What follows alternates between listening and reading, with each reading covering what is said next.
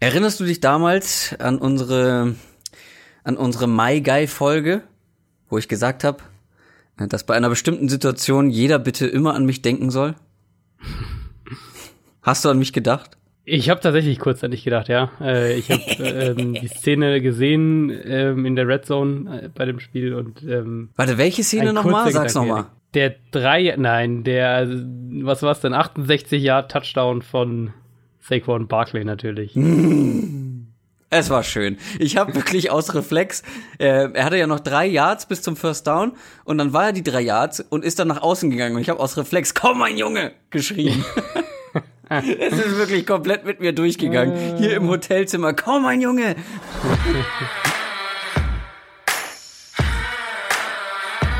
Down, Set, Talk. Der Football-Podcast mit Adrian Franke und Christoph Kröger.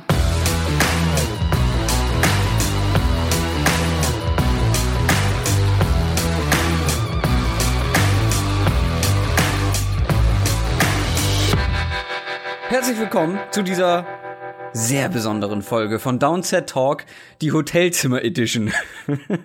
das klingt ein bisschen komisch, gebe ich zu. Wir sind ganz international unterwegs. Ähm, ich bin nämlich nicht in Hamburg, sondern in Spanien, auf Mallorca. Hier arbeite ich und ähm, Adrian ist wie immer in München, soweit ich weiß. Das ist richtig. Also jetzt nicht Hamburg, München, sondern Mallorca, München. Mit Hotel-WLAN. Also vielleicht könnte zwischendurch mal unsere Verbindung ein bisschen abreißen. Mal schauen, wie es klappt. Ähm, der Test, die Generalprobe war nicht so vielversprechend, muss man sagen. Aber wir hoffen, dass äh, die Verbindung hält und äh, wir hier unsere Folge ganz normal aufnehmen können. Und wir haben einen vollen Plan. Und zwar richtig voll. Wir starten mit unserem In-Season Programm sozusagen. Ähm, aktuell planen wir das so oder wollen wir das so machen, dass jeder mit einem Takeaway der vorherigen Woche sta startet, also aus Woche eins eine Erkenntnis, was uns besonders aufgefallen ist, äh, da einmal kurz drüber sprechen und dann richten wir schon den Blick in die Zukunft. Wir gucken auf alle Spiele aus Woche zwei. Alle 16 Spiele werden wir kurz und knapp analysieren und drauf eingehen und unsere Einschätzung dazu abgeben. Aber es bleibt auch einiges, wie es war, zum Beispiel das hier. News aus der NFL. Das Gute ist aber, ähm, das News-Segment wird etwas kleiner während der Saison und ist nicht mehr ganz so groß. Was haben wir denn da? Ja, das News-Segment wird äh, kleiner, vor allem, weil wir den, den Großteil natürlich auch dann in den einzelnen Previews genau. ähm, abhandeln. Also wir werden uns auf die, bei den News auf die ganz, die größten Sachen quasi konzentrieren. Ähm, einige Sachen natürlich wissen wir noch nicht genau, wie, sie, ähm, wie der Stand ist, zum Beispiel bei Max Mariota. Was wir aber wissen, ist, ähm, dass Greg Olson, der Thailand von den Panthers, sich schon wieder den Fuß gebrochen hat und der war ja schon an der Seitenlinie, stand da ja schon auf Krücken. Es gibt jetzt einige, die prognostizieren, dass er, dass das auch dann damit das Saison aus für ihn jetzt schon ist. Er selbst sagt, er ähm, ist, äh, Zitat, optimistisch, dass er es nochmal zurückschafft in der Saison wenn ich jetzt wetten müsste, würde, wär, ist mein Gefühl, dass er eher nicht, ähm, dass es, oder dass es zumindest sehr, sehr schwer wird, zurückzukommen, jetzt nochmal von der, von so einer Verletzung, von einer Fußgeschichte. Wir haben in der Offseason ja darüber gesprochen, die Panthers Offense, ähm, wie die sich umstellen und wie wichtig eigentlich die, die Rolle vom Titan im Passspiel da ist, war sie ja bei den Panthers sowieso schon in den letzten Jahren mit Olsen und jetzt aber auch vom Scheme her wird sie noch viel, viel wichtiger sein in dieser Saison. Dementsprechend ist es schon ein heftiger, ein heftiger Rückschlag. Also ich glaube, wenn wir jetzt Carolina durchgehen, dann gibt's, dann hast du zwei, drei Verteidiger, die du nimmst ähm, in der Front und Cam Newton natürlich, aber dann kommt von der Bedeutung her wahrscheinlich auch schon ähm, ein Spieler wie Greg Olsen. Der fehlt jetzt und jetzt ähm, wird es spannend sein zu sehen, wie Ian Thomas, den sie ja dieses Jahr gedraftet haben, wie der diese Rolle ausfüllen kann, weil der wird jetzt natürlich in die in, oder, oder, oder mutmaßlich in die Starterrolle rutschen und der ist ein guter Receiver, das ist, war schon seine große Stärke im College. Der muss jetzt zeigen, was er kann. Und die Rolle von Christian McCaffrey wird wahrscheinlich auch noch mal ein bisschen das könnte auch werden. gut sein, ja. Für die kurzen Pässe und so weiter. Ähm, könnte ich mir vorstellen, dass auch da noch ein bisschen äh, mehr zu tun sein wird für McCaffrey. Haben wir noch mehr? Wir haben ansonsten noch viele, sagen wir mal, kleinere Sachen in Anführungszeichen. Also zum Beispiel bei den Steelers, David DeCastro, der Right Guard, einer der besten Guards in der NFL aktuell, vor allem im, im Im Run-Blocking hat sich die Hand gebrochen. Ähm, ist Frage, wie, wie lange er damit ausfällt als Lineman. Ist, brauchst du deine Hand natürlich auch sehr, sehr häufig. Ähm, die Cleveland Browns haben, haben sich dann doch letztlich, nachdem Josh Gordon ja angeblich laut Hugh Jackson aufgrund des Playcalls beim ersten Snap der Offense doch mit der Offense gestartet hat in, in Woche 1, haben sie ihn jetzt auch als Starter gelistet für, für Woche 2, fürs zweite Spiel. Und ansonsten ähm, haben wir viele Kleinigkeiten. Äh, ben Roethlisberger, kleine Verletzungen. Falsch. Ähm, wir haben noch eine etwas größere Sache, die gerade auf mein Handy geploppt ist. Ist eine Notification. So? Auch eine Verletzung. Und zwar Dion Jones, der Linebacker von den Falcons, wurde auf IR gesetzt wegen einer Fußverletzung. Boah, das ist mega bitter. Das ist wirklich mega bitter. Also die Falcons haben äh, hatten ja sowieso schon einen ziemlich bitteren Auftakt, Auftakt ähm, auch was Verletzungen angeht. Äh, wenn die jetzt, dass die jetzt Dion Jones verlieren, der für mich einer der aktuell besten Linebacker, gerade was Passing, Line, Passing Defense angeht, ähm, dass sie den willst du, willst du in, noch in einem Satz kurz sagen, vielleicht ist bestimmt einige neu noch mit dabei, die erste Football-Saison vielleicht, was genau bedeutet das, jemanden auf die IR-Liste ähm, zu setzen? Äh, IR Injured Reserve, das heißt, dass er ähm, mindestens sechs Spiele, wenn mich nicht alles täuscht, raus ist. Ähm, dadurch natürlich der Kaderplatz für den Zeitraum zur Verfügung steht und er wird, es gibt aber die Möglichkeit, den Spieler von der Injured Reserve zurückzuholen. Also nach, ähm, ich meine, das sind sechs Spiele, also nicht sechs Wochen, sondern sechs Spiele. Wenn es die Bye Week dazwischen ist, dann sind es sieben Wochen. Dann kann er zurückkommen, kann äh, wieder in den Kader aufgenommen werden, aber das ähm, tut den Falcons richtig, richtig weh.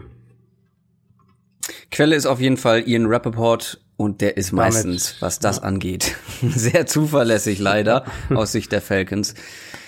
Gut, äh, das haben wir ähm, geklärt. Da ist jetzt noch eine schwere Verletzung hinzugekommen oder zumindest von einem wichtigen Spieler. Wir haben aber auch noch was vergessen. Ist mir gerade eingefallen. Ich bin ja sehr durchs Intro gehuscht, durch die Begrüßung. Ähm, wir haben natürlich an, noch einen neuen Hall of Famer in unserem Special Team, den wir noch nicht hier erwähnt haben. Und zwar Carsten Esser. Ist neu mit dabei, unterstützt uns jetzt bei Patreon. Wenn ihr das auch machen wollt, könnt ihr natürlich auch gerne in unser Special Team kommen. Ähm, damit unterstützt ihr uns, damit ähm, sorgt ihr dafür, dass dieser Podcast möglichst werbefrei bleibt und ja, ähm, äh, Carsten Esser ist jetzt mit 20 Euro pro Monat mit dabei. Vielen, vielen Dank. Und vielen Dank natürlich auch an alle anderen, die seit der letzten Folge neu mit dabei sind. Noch ein Hinweis natürlich auf unsere Social Media Kanäle, Twitter, Instagram, Facebook, haben wir alles. Wir gucken noch mal auf Woche 1 zurück. NFL Review. Und zwar hat sich jeder von uns eine Sache rausgesucht, die für uns besonders auffallend war, be besonders bemerkenswert waren. So ein Takeaway. Was, was, was ist für dich da so ähm, in Erinnerung geblieben oder ins, ins Auge gesprungen? Achtung, Wortwitz. Mein Takeaway äh, sind die Takeaways. What? Das ist meine Aufgabe. Okay. Die, die abgrundtief schlechten Wortwitze sind. Das ja, ist mein also. Mir, ist, mir ist es vorhin schon eingefallen, als wir kurz geschrieben haben, was wir da, was wir da an äh, Kategorien machen. Und ich wollte es zurückhalten, um deine Live-Reaktion natürlich zu kriegen. Sehr schön. ähm, ja, also es das waren, ist genau mein Geschmack.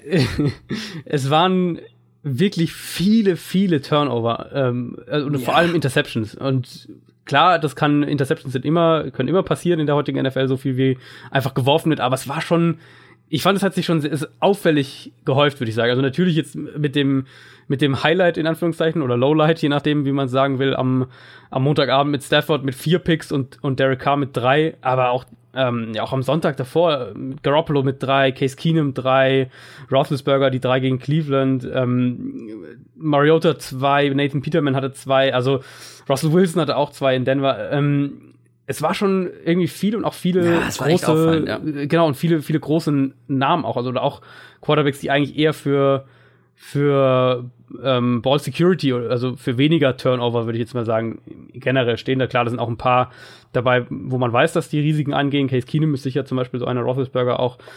Ähm, ja, aber Matthew Stafford? Genau, Stafford und, und Was war da ähm, denn los? Und, und auch Garoppolo, ja, ist ja auch eigentlich keiner, der, äh, der da solche Turnover wirft. Und auch Derek Carr ist ja, also Derek Carr ist ja eigentlich, ich bin ja von Derek Carr sowieso nicht so überzeugt, aber er ist eigentlich kein Quarterback, der ähm, Bälle so in Coverage floaten lässt, wie das, wie das gestern teilweise der Fall war. Das kann natürlich viele Gründe haben. Da können, es kann mhm. zum Beispiel an, an äh, einfach, es ist Week One und die, die Leute sind noch irgendwie ein bisschen, bisschen eingerostet, sind noch nicht richtig fit, äh, vielleicht auch mental nicht ganz auf der Höhe lesen, Coverage ist falsch. Sowas kann natürlich ein Faktor sein. Mhm.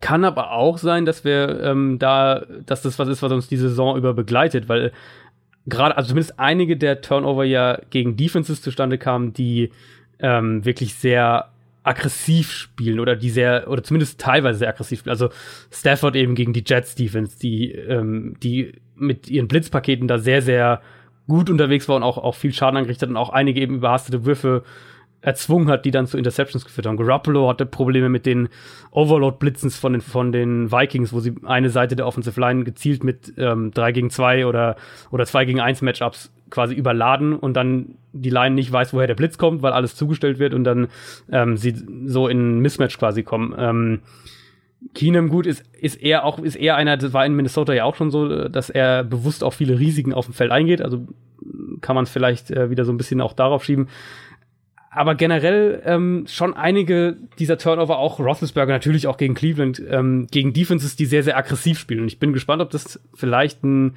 Trend wird, der sich da irgendwie auch ähm, fortsetzt. Also, dass Defenses aggressiver spielen und besser darin werden, ähm, Turnover zu produzieren. Mein Takeaway ist auf jeden Fall etwas, wo ich hoffe, dass es kein Trend in der NFL wird. Vor der Saison, vor der Regular Season hatten alle Angst vor dieser neuen Lowering Helmet to Initiate, initiate Contact Rule. Ja, also wo der Verteidiger nicht mehr den Kopf senken darf oder generell kein Spieler den Kopf senken darf, um Kontakt mit dem Helm zu initiieren, auf Deutsch übersetzt. Es gibt aber ein Problem, eine neue Regeländerung, die eher das Problem ist, glaube ich. Nämlich eine Regeländerung, was Roughing the Passer angeht. Ein Defender darf den Quarterback nicht unter sich begraben. Einfach gesagt. Also nicht mit seinem vollen Körpergewicht auf ihm landen. Das Problem daran ist, es ist jetzt quasi unmöglich, den Quarterback frontal von vorne zu sacken. Also zum Beispiel gab es da eine Szene im Colts Bengals Spiel, wo Andrew Luck gerade noch so den Ball los wird, weil er sieht, dass äh, der, der Defender von vorne kommt. Er wird gerade noch so den Ball los und wird dann richtig schön umgemäht von vorne. Das war ein richtig schöner Sack. Also für jeder, für jeden, der irgendwie ein Herz für Defense Plays hat, für Sacks hat, war das richtig schön. Aber nö, es war jetzt eine Strafe und auch nicht eine geringe Strafe. Ich glaube, 15 Yards gibt's für Roughing the, Passer, äh, the Passer. Und das kam wirklich häufig vor in Woche mhm. 1. Ja. Und das finde ich einen erheblichen Einschnitt äh, in die, ja, in das, in das Spielgeschehen. Viel mehr jetzt in Woche 1 zumindest als diese Helmet Rule. Mhm. Sondern das hat wirklich das Spiel beeinflusst. Und das war auch, es gab so viele Situationen wie, wie war das Roughing the Passer? Das kann nicht sein. Oder? Also, gab's, das gab's hat wirklich, wirklich mehrfach, ja da gab es wirklich komische Situationen. Ja. Und das ähm, finde ich. Ich war ja bei der Helmet Rule immer so ein bisschen entspannter und habe gesagt, ja, das wird sich alles irgendwie so hinbiegen. Aber das ist eine Sache, da verstehe ich es wirklich gar nicht und das ähm, macht's für Defender unglaublich schwer, einen Quarterback regelgerecht ähm, zu sacken. Ja, war war auffällig und ähm, bin ich voll bei dir. Also das war, da gab es wirklich einige Szenen, wo ich nicht verstanden habe. Ähm, wieso das, wieso das äh, gepfiffen wurde oder, oder auch selbst in der Slow-Mo, selbst wenn man versucht, die Regel quasi anzu, anzuwenden im, im, auf dieses Bild, was man sieht, äh, also er darf irgendwie nicht mit dem Gesicht ja, ja. drauf landen und so weiter. Da waren echt einige dabei, wo der, wo der Pass-Rusher wirklich noch, wo du siehst, er, er versucht irgendwie quasi in der Luft seinen Schwerpunkt zu ändern und, und stützt sich mit den Händen ab und landet halt so wenig wie möglich auf dem Quarterback und es wurde dann trotzdem abgepfiffen. Also da, ähm, boah, das fand ich schon auch sehr, sehr, das also hat mich, das hat mich auch gestört. Ja, hat mich auch gestört. Das muss man irgendwie in den Griff bekommen, weil das, also du darfst ihn, du darfst ihn nicht mehr oben äh, umhauen, du darfst ihn nicht unten umhauen, aber jetzt ja. in der Mitte auch nicht und mit dem Helm sowieso nicht und von hinten auch nicht irgendwie. Also es wird immer komplizierter, einen Quarterback zu sacken. Klar, die Gesundheit der Quarterbacks ist das Wichtigste für jede Franchise, für jedes Team, aber man kann es auch übertreiben. NFL Preview Wir starten natürlich mit dem Donnerstagsspiel. Also heute Nacht, wenn ihr den Podcast pünktlich hört, zum Start am Donnerstag. Wir nehmen übrigens Dienstagabend auf, also auch was News angeht oder falls sich noch jemand verletzt oder sonst irgendwas. Alles, was zwischen Dienstagabend und Donnerstagmorgen passiert, haben wir natürlich nicht mit drin. Das sollte noch erwähnt sein. Und wir starten mit einem Topspiel quasi. mit zwei Teams, die bisher ungeschlagen sind. Beide eins und 0 stehen. Die Ravens und die Cincinnati Bengals. Beide haben ihr Auftaktspiel gewonnen. Gucken wir mal auf die Ravens. Schwer einzuschätzen, finde ich. Ich meine, sie haben die Bills weggefegt. 47 zu 3, wenn ich es richtig in Erinnerung habe. Übrigens dritthöchster Sieg in der Ravens-Geschichte.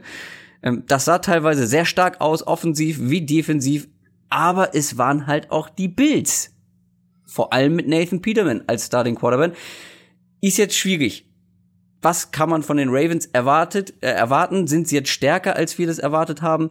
Oder sind die Bills wirklich noch etwas schlechter, als wir es erwartet haben? Wie siehst du es?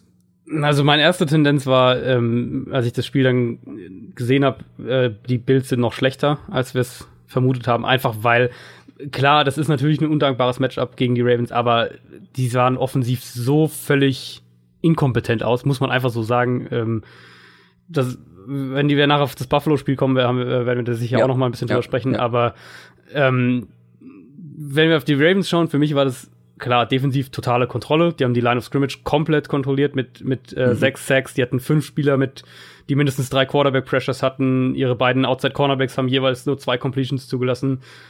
Die haben in der also ganz einfach gesagt, an der, an der Line of Scrimmage haben sie das Spiel komplett kontrolliert und dominiert und dementsprechend war es auch letztlich nie ein wirklich ein, ein äh, offenes Spiel, eigentlich zu, zu quasi keinem Zeitpunkt. Für mich eigentlich bei den Ravens so der Takeaway war, dass ähm, die Offense Grund für Optimismus gibt. Also dass die Defense gut sein würde, ich glaube, das haben wir alle erwartet und auch gerade in dem Spiel natürlich. Also jeder, der irgendwie Fantasy Football die, die, die Ravens Defense äh, sich für Week One geholt hat, hat das äh, sicher mit einem guten hm. Grund getan.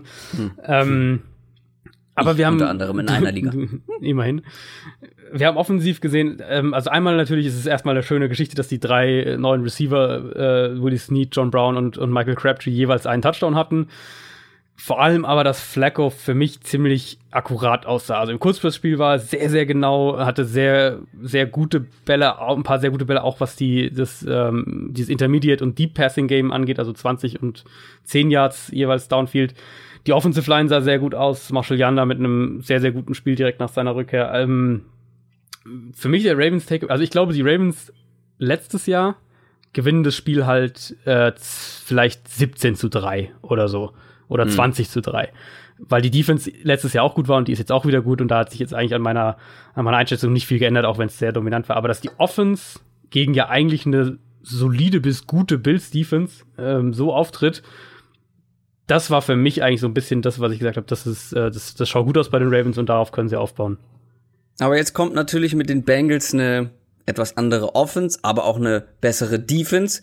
Auch so ein Team, finde ich, was man schwer einschätzen kann. Jetzt nach Woche eins haben die Colts niedergerungen. Ja. Ähm, unter anderem mit einer starken Leistung von einem meiner My Guys, Joe Mixon. Ähm, sehr gutes Spiel gehabt. Generell Bengals Ravens, wo du, du hast eben gesagt, ähm, war zu keinem Zeitpunkt ein offenes Spiel, Ravens gegen Bills, aber Ravens gegen Bengals ist für mich ein offenes Spiel. Ja, ist es auf jeden Fall. Also Niedergrung ist, glaube ich, das perfekte Wort. Ähm, so kann man's, so kann man's am ehesten sagen gegen die Colts ja mit dem mit dem späten äh, 83 Yard oder was es war Fumble Return Touchdown noch, der das äh, für die Bengals, der das Spiel letztlich dann entschieden hat, als die Colts ja eigentlich schon Richtung Richtung möglicher Jack Doyle, äh, zu dem sage ich auch gleich nochmal Wort. Ganz genau, als die Colts mhm. ja äh, Richtung Endzone unterwegs waren. Ähm, für mich so ein bisschen ist hier und da ein paar kleinere Probleme in der Secondary gegen die Colts, ähm, haben da recht viele Completions auch zugelassen, ähm, was sicher auch an Indianapolis Offense lag. Da äh, sprechen wir auch später dann noch drüber, wenn wir zu deren Spiel kommen. Die Front war gut von den Bengals. Ähm, Carlos Dunlap, ähm, vier Pressures gehabt, Lawson fünf, Atkins drei, immer wieder so ein bisschen ja. auch in kritischen Situationen für Druck gesorgt. Ähm, Im Run-Game kaum was zugelassen. Offensive Line, für mich immer noch ein bisschen ein Problem, ähm, gerade auf den Tackle-Positionen in Pass Protection, äh, auch jetzt gegen die Colts wieder. Und wenn du, ohne jetzt respektlos zu sein, aber wenn du gegen die Colts da Probleme hast, wirst du gegen die Ravens da auch Probleme haben. Also das könnte was sein, wo man, wo man drauf achten muss. Also, das ist auf jeden Fall definitiv der Fall. Ich glaube, da brauchen wir uns gar nicht so zurückhalten. Der, ja. äh, der Pass Rush der Colts ist, glaube ich, nichts mit dem im Vergleich zu den Ravens. Nee, aber ist er auch nicht. Vielleicht so, das klingt jetzt irgendwie sehr negativ, obwohl die Bengals ja das erste Spiel gewonnen haben.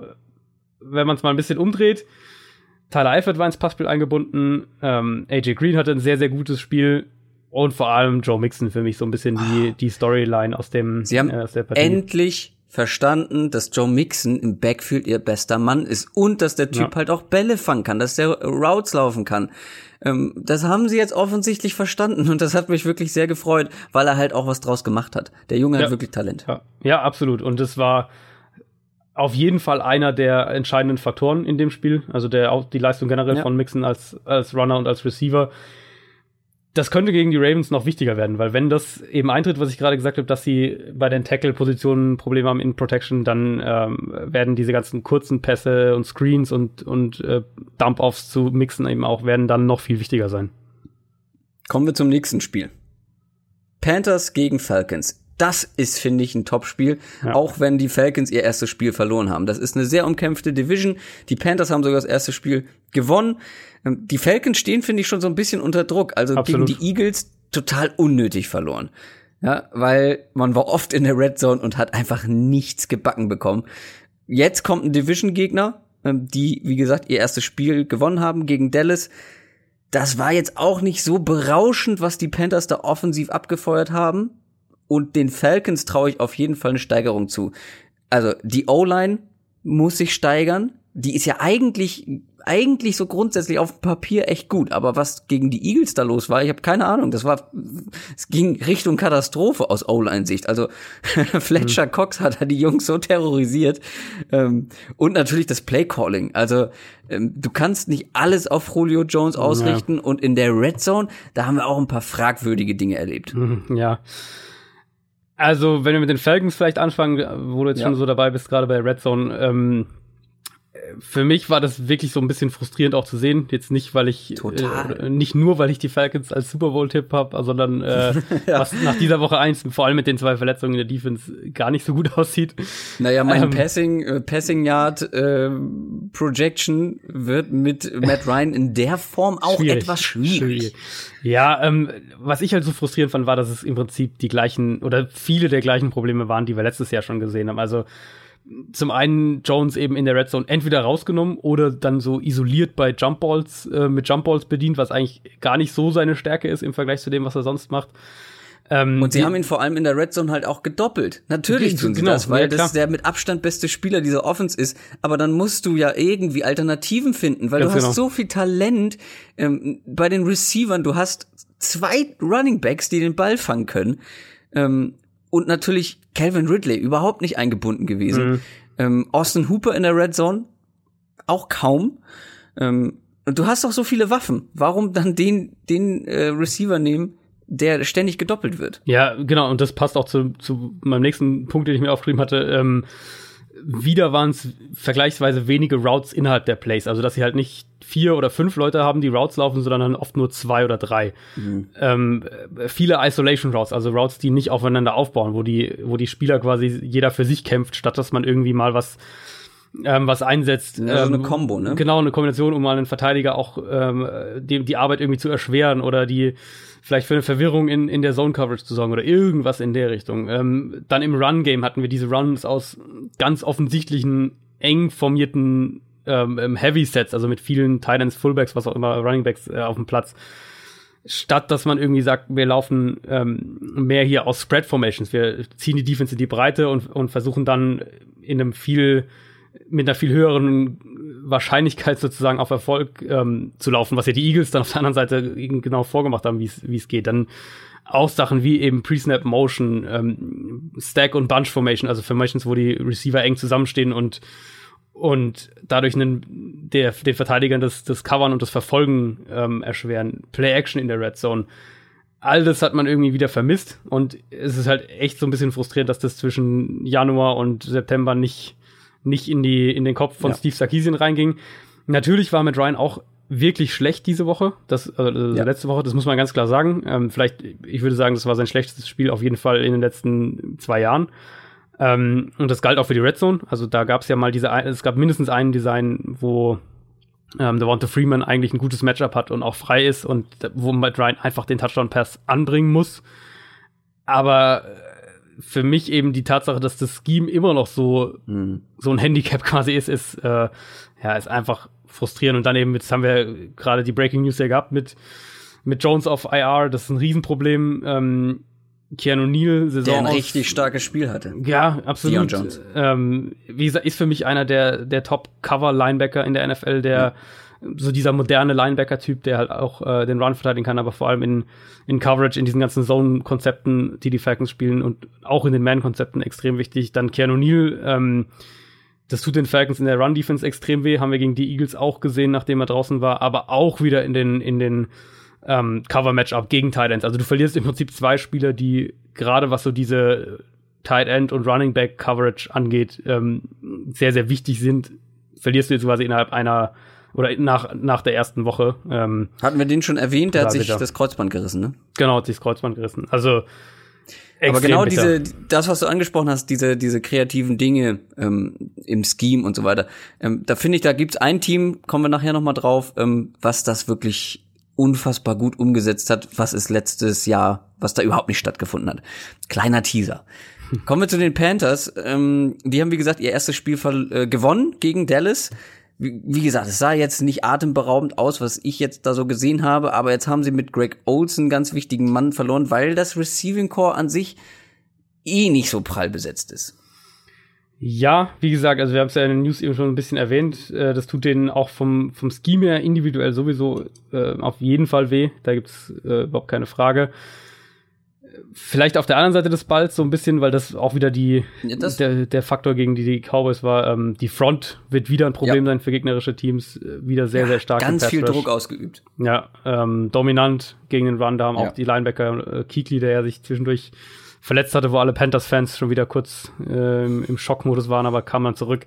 Haben die Linebacker haben da extrem viel weggeräumt. Also wir haben bei den Cowboys auf der anderen Seite so ein bisschen die, das gesehen, was wir auch vermutet hatten, dass die Probleme kriegen ohne Travis Frederick im Run-Blocking und die Panthers haben das aber auch einfach absolut ähm, dominiert. Für mich offensiv, wenn wir bei Carolina schauen, so ähm, eine der größeren Fragen, die ich eigentlich hatte rund um die Panthers, wurde beantwortet. Ähm, und zwar Cam Newton darf laufen. Also da hatten wir vorher so ein bisschen gerätselt, einfach weil North Turner halt eine ganz andere Offense spielt und auch so ein Quarterback noch nicht hatte.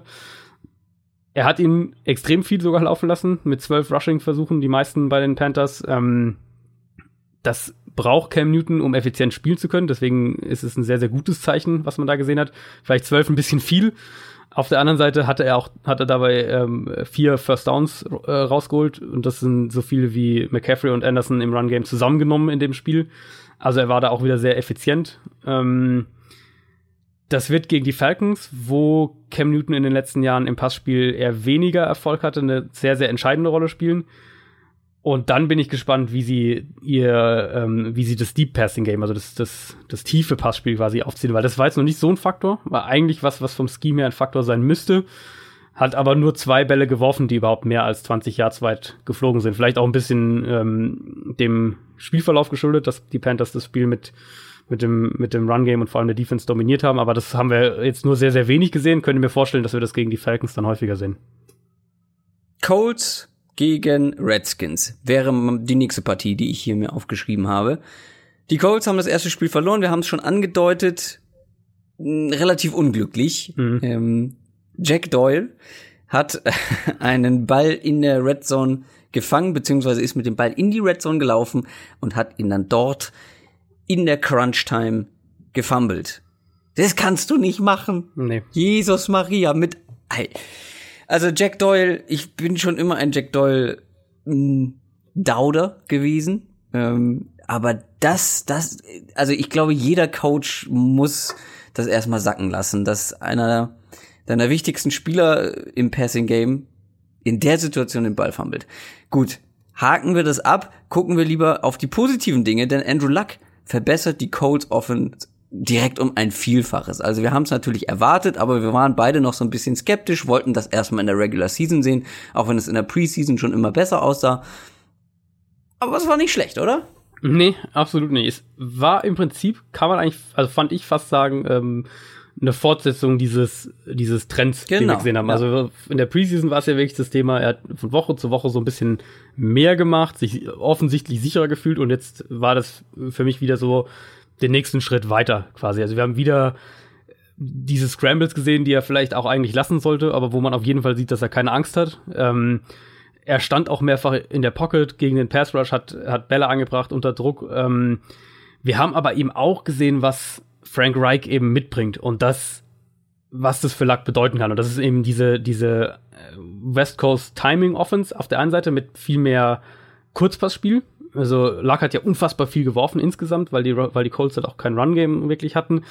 Ähm, 40 von Lucks Pässen gegen die Bengals sind nicht weiter als 10 Yards geflogen. Also das ist für, für Andrew Luck, wer ihn, wer ihn aus früheren, äh, aus so 2015er Zeiten kennt, ähm, ist das wirklich ein bemerkenswerter Wert. 39 Completions waren demzufolge auch ein persönlicher Karrierehöchstwert. Also der hat eben viel kurz, sicher, schnell geworfen, den Ball schnell auch mal wegbekommen. Außerdem eben äh, vielseitige Formationen, mehr Motion, mehr Ablenkungselemente einfach für die Defense. So die Zeiten, würde ich sagen, in denen Luck so eine gefühlte Ewigkeit in der Pocket steht und dann bei fast jedem Drive, äh, bei jedem Pass fast irgendwie komplexe Downfield-Reads durchgehen muss und den Ball ewig hält, die sind, glaube ich, wirklich vorbei. Und diese neue Offense, davon bin ich eigentlich überzeugt, wird ihm auch helfen. Die wird auch dann hoffentlich äh, der Line helfen. Man hat das jetzt auch ein bisschen gesehen in dem Spiel. Die Colts haben nur 18 Pressures zugelassen, obwohl sie sehr viel geworfen haben. Da ist wichtig die Left-Tackle-Position, ähm, dass die dass sie da wieder fit werden. Der Joe Hake, der Vertreter, hat da war da das größte Problem, hat die meisten Pressures zugelassen. Aber also die Colts Offense sah insgesamt echt nicht so schlecht aus. Und jetzt kommt mit den Redskins ein Team, was positiv überrascht hat in Woche 1 gegen die Arizona Cardinals. Es tut mir leid, das war wirklich relativ ja, dominant. Absolut. 24 ja. zu 6 haben sie gegen Arizona gewonnen und vor allem mit sehr effektivem Run-Game. Hm. Adrian Peterson und ähm, Chris Thompson haben wirklich sehr überzeugt. Das Run-Game allgemein. Was so ein bisschen Sorge macht vielleicht bei den Redskins, ist nach wie vor die Receiving-Position. Ja. Ähm, also auch was Total Yards angeht, unterm Strich war äh, Jamison Crowder nur Nummer vier hinter zwei Running Backs und Jordan Reed übrigens auch schön zu sehen, dass der nach sehr langer Verletzungsmisere und Pause ähm, scheinbar doch noch der alte ist. Ein sehr guter Receiving Talent. Aber äh, wenn Adrian Peterson dein Receiving Leader ist in Total Yards, dann ja. muss schon irgendwas komisch gelaufen sein, weil wenn er für eine Sache nicht bekannt ist, dann äh, Receiving Leader in seinem Team zu sein. Absolut. Ähm, passt aber eben genau zu dem, wie, die, wie dieses Spiel auch lief. Also Washington hat das Spiel mit seiner Offensive Line und dem Run Game komplett dominiert und alles, was sie eben ergänzend dazu machen mussten, waren im Prinzip diese kurzen Pässe zu Chris Thompson, zu Crowder, zu Jordan Reed und dann eben auch mal hier und da zu Peterson.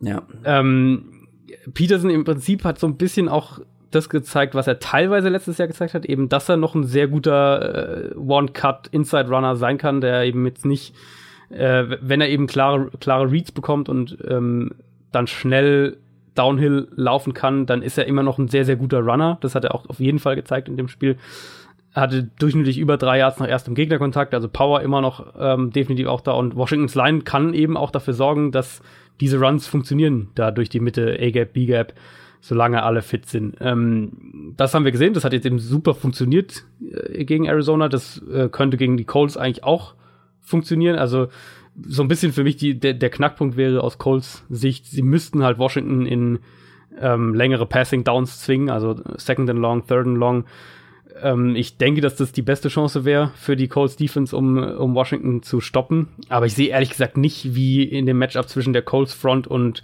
Washingtons Offensive Line das, ähm, das gelingt. Also ich sehe da ehrlich gesagt nicht das, oder ich sehe nicht, wie Washington im Run-Game auf große Probleme jetzt stößt und dann eben auch umgekehrt auf der anderen Seite des Balls äh, die, die äh, Line, Defensive Line von Washington ist ein sehr sehr, sehr gut besetzt. Jetzt auch wieder äh, gegen Arizona mit äh, Matt Ioannidis, Ryan Kerrigan, Pernell McPhee hatte auch ein sehr gutes Spiel. Dazu natürlich die beiden Alabama-Jungs, ähm, Ron Payne und Jonathan Allen. Da ist Washington extrem gut aufgestellt, extrem gut gecoacht auch und da könnte für die Colts-Line eher das größere Problem warten. Also, wenn ich das richtig raushöre, siehst du die Redskins so ein bisschen vorne. Äh, und glaubst, du, dass die tatsächlich zwei Siege in zwei Spielen holen? Ja, ich, ich sehe ich seh Washington da schon, glaube ich, ähm, äh, doch, ich sehe Washington da schon knapp vorne. Ähm, wenn die so das Gamescript, wie sie jetzt in Woche 1 hatten, ein bisschen häufiger aufziehen können, dann äh, sind die vielleicht auch das Team, was, ähm, was Philadelphia am ehesten länger ärgern kann in der Division. Hm. hm. Ich sehe da ja noch ein anderes Team ganz hoffnungsvoll. Ähm, kommen wir zu zwei Teams eigentlich. Na, bei einem bist du so ein bisschen vom Bandwagon äh, abgesprungen. Aber das eine Team, da hast du oft drüber geredet, auf, dass du hm, vieles erwartest von denen. Jetzt haben beide Teams ihr erstes Spiel verloren. Die Houston Texans und die Tennessee Titans. Beide Woche eins, die Woche eins Matchups verloren. Bei den Texans waren so viele Dinge dabei, finde ich, die so überhaupt nicht überraschend waren. So, no surprise mhm. hier, die Texans O-Line ist wirklich schlecht. Sehr schlecht. Der ähm, der Patriots Pass Rush ist vielleicht besser als letztes Jahr, aber definitiv nach wie vor nicht einer der besten der Liga und man hat so viel Druck zugelassen. Und auch nur Surprise, Deshaun Watson wird das Niveau, was er letzte Saison in seinen Spielen hatte, wo er fit war, nicht halten können. Das hat man auch gesehen. Absolut. Also kann man nur, kann ich nur zustimmen. Ähm, ich habe mir die Zahlen mal angeschaut, also nachdem ich gesehen habe, dass, dass Watson in der ersten Hälfte schon bei über der Hälfte seiner, seiner Passing-Snaps unter Druck stand, also Pressure ähm, durch die Defense hatte. Am Ende war es bei 5, 45 Pässen 21 mal Pressure, also eine viel, viel zu hohe Zahl. Fast die Hälfte, ne? Boah. Ja, ganz genau. Und die, ähm, die Patriots sind definitiv kein Elite-Pass-Rush-Team. Die, die haben gute Spieler da und sind da auch deutlich verbessert. Aber es gab eben auch gegen den Foreman-Rush konstante Probleme. Ich glaube, alle Sacks, äh, die Watson kassiert hat, waren gegen den Foreman-Rush. Die Patriots sind ja auch kein aggressives Blitzing-Team oder irgendwas in der Richtung. Ähm, das sollte eigentlich ein Spiel sein, wo, würde ich sagen, wo, wo Tennessees Pass Rush das auch ausnutzen kann, weil der ist eigentlich gut.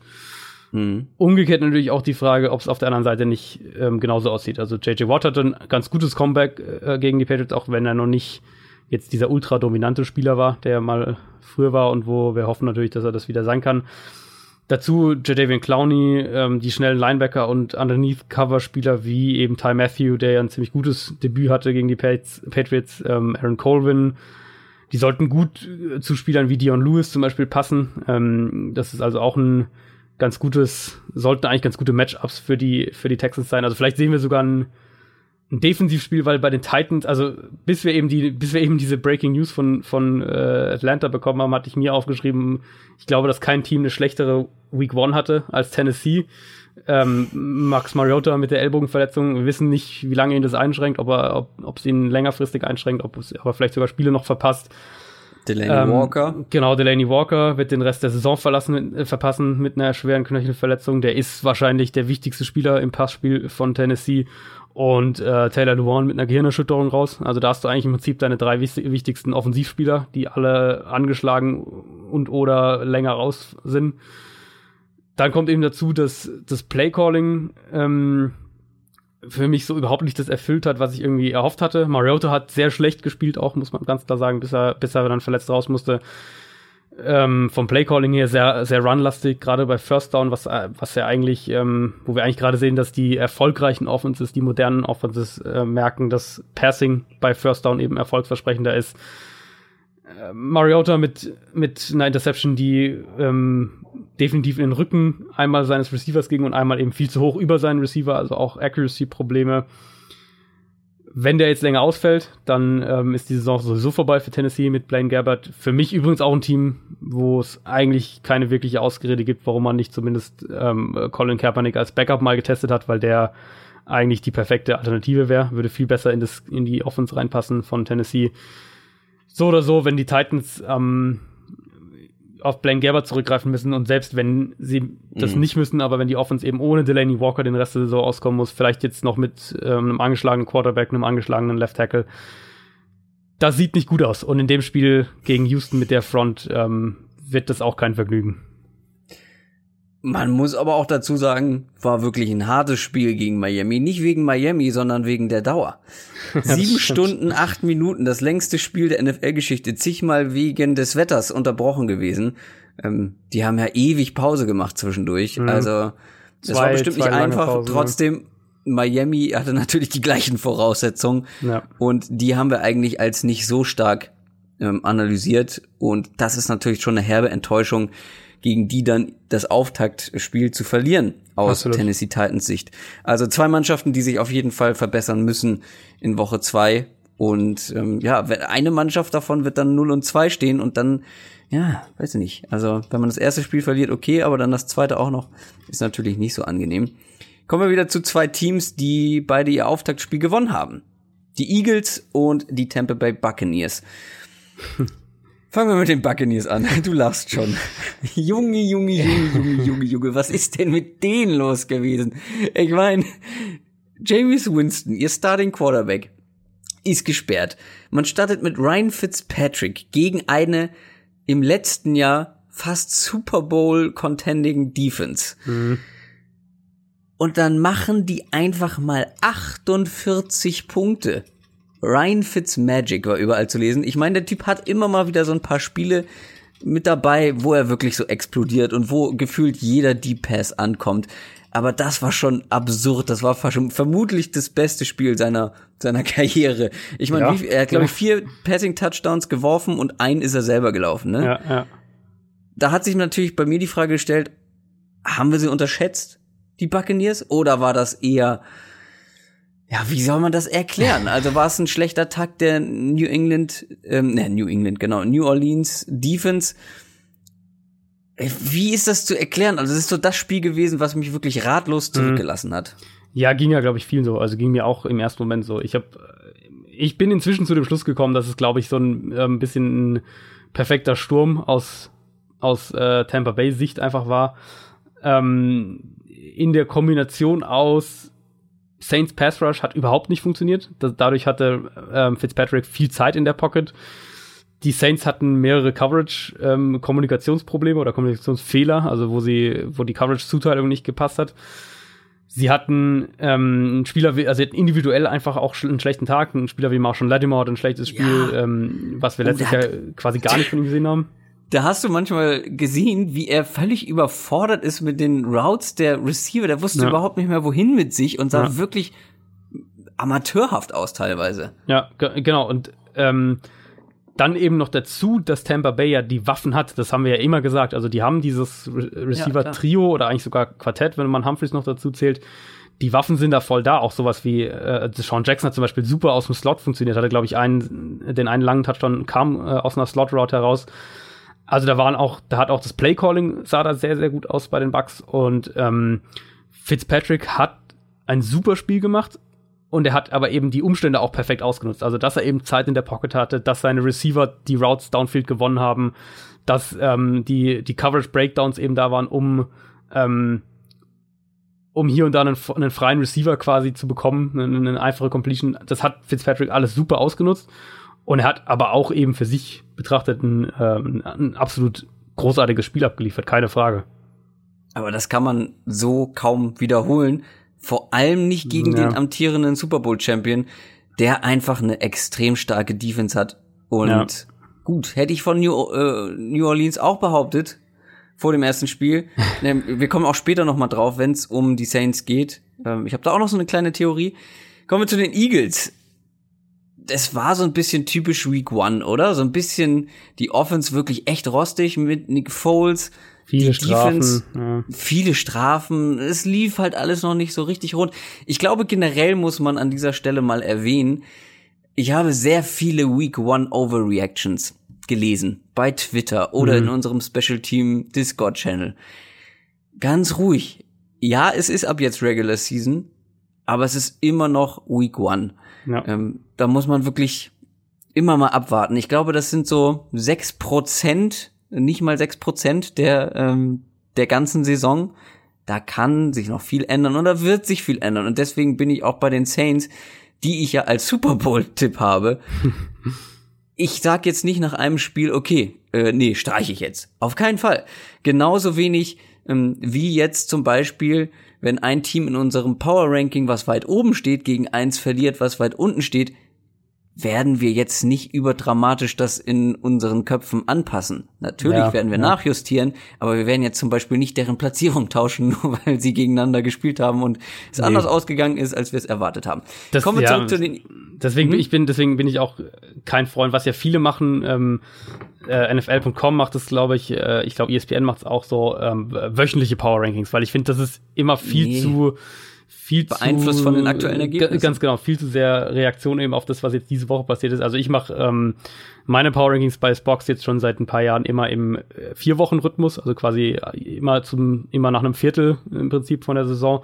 Und das finde ich eigentlich vom Zeitfenster her, da hat man meistens einen viel viel besseren Eindruck tatsächlich von den Teams. Und was du eben gesagt hast, ganz klar, also wir sehen es ja jedes Jahr, also gerade wenn wir jetzt auf die Patriots zum Beispiel schauen, die im Prinzip fast jedes Jahr so dieses eine Spiel haben, wo sie furchtbar verlieren ähm, dann wird wieder kurz nach Woche eins, zwei, drei oder vier oder wann es halt irgendwann am Anfang meistens passiert, wird diskutiert, ja, jetzt ist die Dynasty vorbei und Brady und überhaupt und dann ähm, äh, am Ende sind sie doch wieder bei 12 und 4 und stehen im, im Championship Game oder so. Also die Patriots sind natürlich ein extremes Beispiel, aber das sehen wir jedes Jahr. Es gibt immer die Teams, die ähm, am Anfang der Saison überraschen oder vielleicht auch mal ja, für die erste Saisonhälfte überraschen und dann äh, irgendwann doch einbrechen oder verlieren, einfach Spiele verlieren, enge Spiele verlieren, was auch immer. Also da hm. nicht nach Week One überreagieren. Und die Saints sind zum Beispiel auch so ein Team, was mit Woche eins jetzt äh, schon öfter mal Probleme hatte. Ja.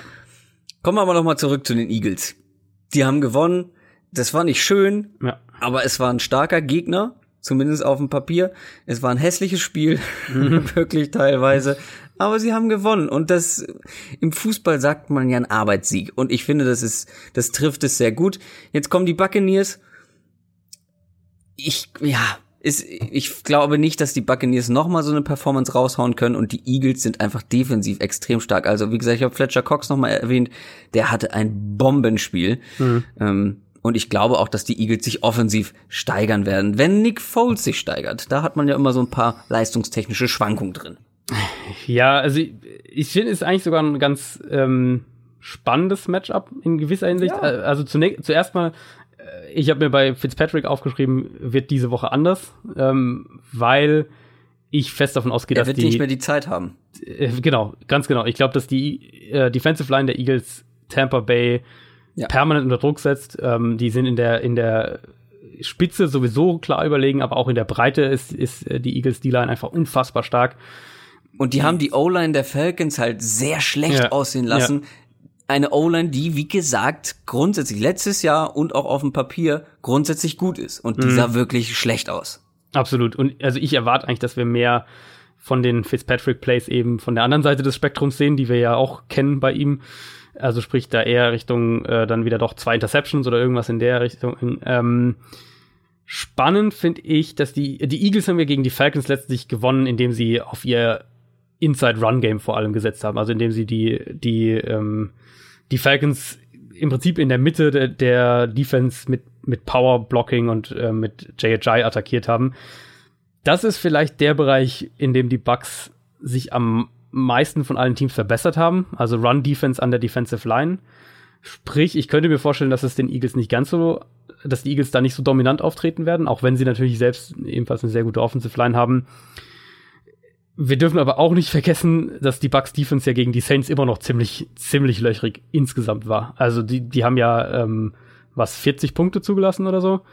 Ähm, klar, gegen Drew Brees kann das mal passieren in New Orleans, aber das ist immer noch eine Defense, wo ich, was die Coverage angeht, was, äh, was den Pass Rush letztlich auch angeht, massive Fragezeichen habe und ähm, die jetzt in, in Woche 1 bei einem 48-40 Sieg nicht beantwortet wurden. Ähm, deswegen könnte ich mir vorstellen, dass wir ein, dass wir ein besseres, äh, eine bessere Passing Offense der Eagles sehen, eben auch mit äh, einem besseren Nick Foles.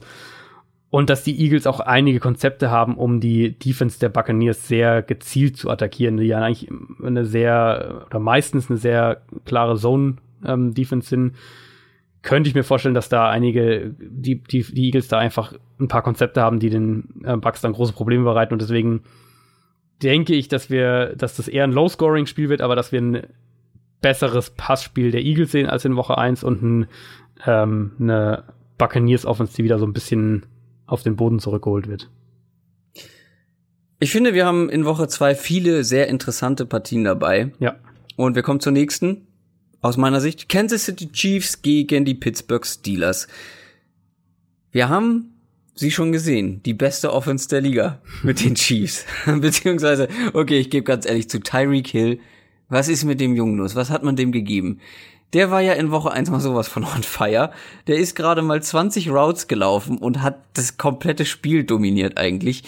Trotzdem offensiv, die Chiefs sahen extrem gut aus. Jetzt kommen die Steelers. Ich erwarte wieder ein relativ, ich will nicht, ich will mich nicht aus dem Fenster lehnen und High-Scoring-Game sa sagen.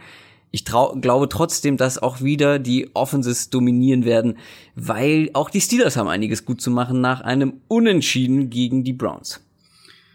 Ich rechne eigentlich auch mit einem High-Scoring-Game in dem Spiel für mich äh, vielleicht so ein bisschen ein, äh, ein kleiner Hot Take mal an der Stelle.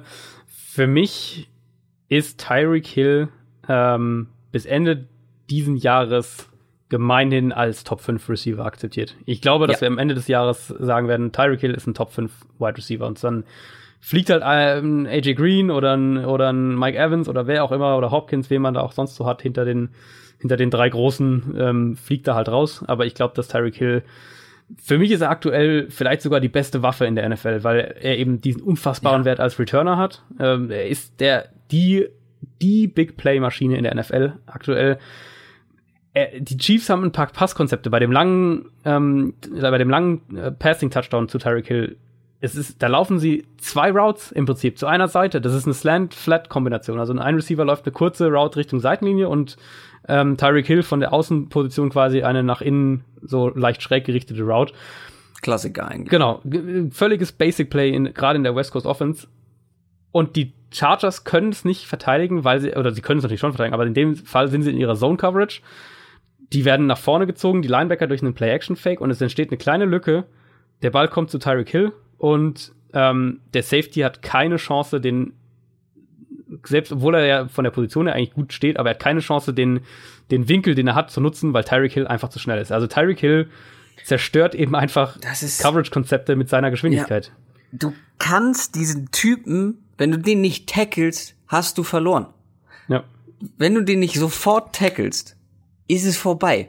Das, also die, die Geschwindigkeit und es, Geschwindigkeit ist ja nicht alles, sonst könntest du da irgendwelche äh, gescheiterten 100 Meter Läufer hinstellen.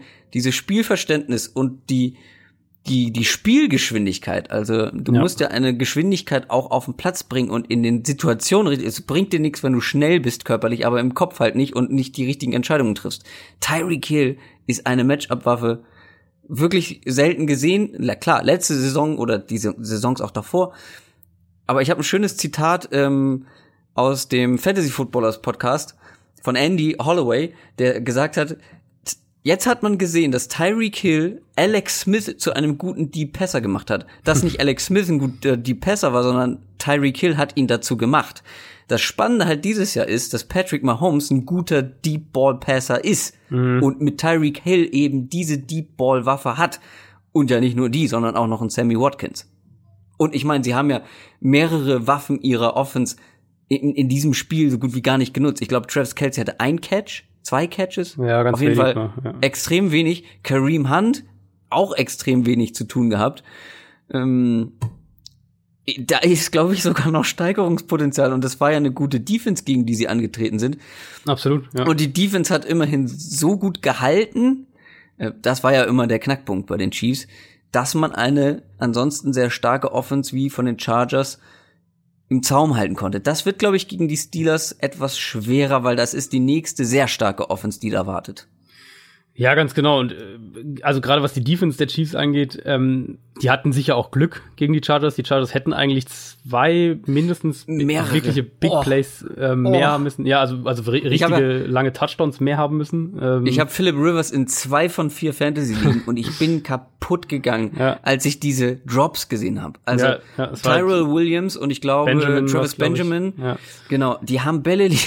oh, und ich dachte so, Philip Rivers hat auch einfach nur gelacht. Ich liebe ja seine Reaktion nach jedem Play so ja, ungefähr, ja. nach guten und nach schlechten. Er ist einfach so emotional und denkt überhaupt nicht drüber nach. Und die Reaktionen waren auch so großartig, die sehr gematcht haben mit meinen Reaktionen. Ja. Das war wirklich, also. Ist, war ja auch ganz, also ich meine, die Chiefs ähm, haben 28 Punkte zugelassen und wenn wir ehrlich sind, hätten es auch 40 sein können oder, oder, oder 38.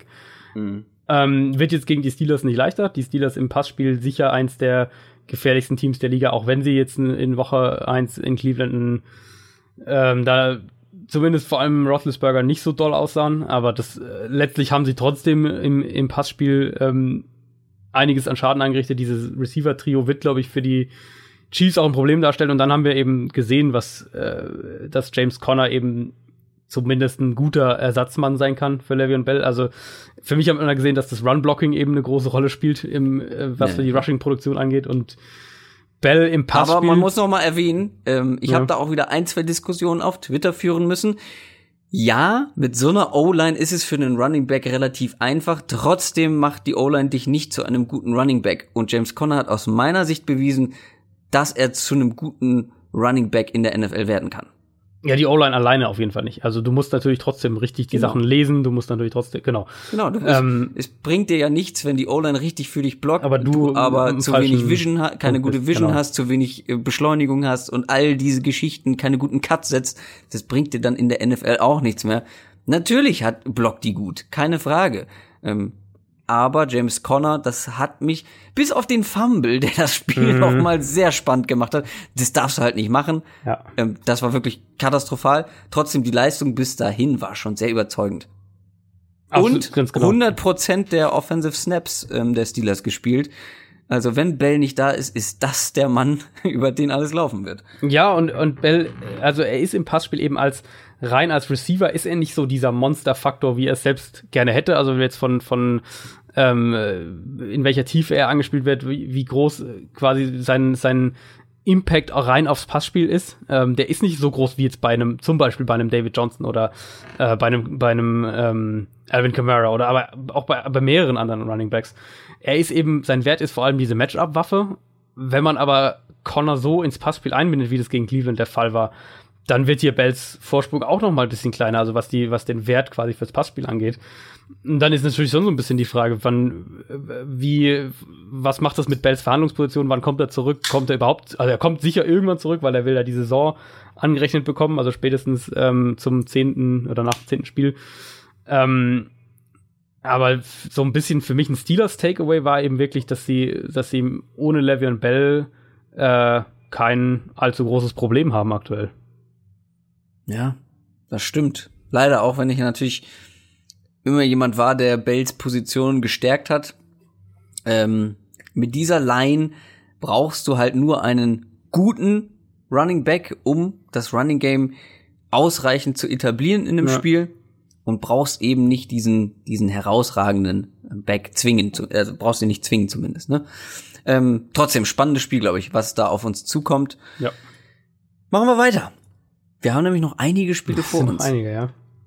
Ich glaube, ein Spiel, was man ein bisschen schneller abhaken kann, die Miami Dolphins gegen die New York Jets. Okay, klar, über die Jets müssen wir kurz sprechen, weil das war für mich eine der Überraschungen, äh, der, der, der größten Überraschungen in mhm. Woche eins. Ja.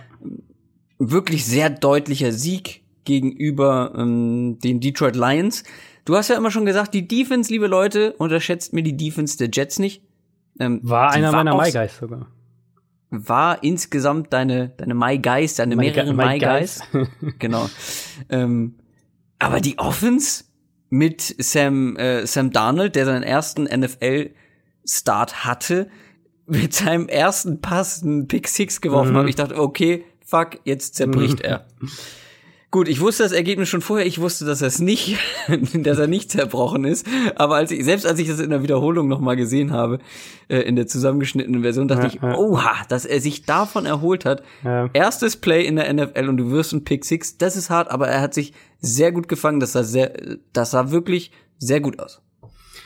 Ja, und zwar eine, also ich fand es war eine gute Mischung aus ähm, dem, was man eben erwartet hat. Also äh, hier eben West Coast Offense klassisch, viele kurze, sichere Pässe hat ja, hat ja eine yeah. sehr, sehr hohe Completion ja. Percentage gehabt. Ähm, dann gleichzeitig, dass die Jets ihn auch ein bisschen schützen, also dass er eben jetzt nicht hier 50 Pässe wirft, sondern eben nur knapp über 20, das Run-Game eine große Rolle spielt. Aber wir haben eben auch wieder, was man ja vor allem im dritten Preseason-Spiel auch gesehen hat, gesehen, dass er teilweise ein, ein fantastisches Ballplacement bei langen Pässen auch hat. Also gerade bei seinem äh, ich glaube, das war sein erster Touchdown-Pass, war das ja dann sogar, war, war ein super Ballplacement, ähm, wo der, wo er 40 Yards äh, Anderson und, und bringt den Ball perfekt oh, an. Ja. Also, oh. ähm, und das war ja, glaube ich, nicht mal so geplant. Ähm, der stand ja relativ lange in der Pocket und ich bin der Meinung, er hat noch erst woanders hingeguckt und sieht dann, könnte sein, ähm, ja. dass Anderson schneller ist als sein Verteidiger ja, oder zumindest ein also Stück. Er liest zuerst auf jeden Fall die Mitte und dann irgendwie die Seite, mhm. glaube ich, also die kurze Seite und dann sieht Anderson, dass er ein 1 gegen 1 Matchup hat.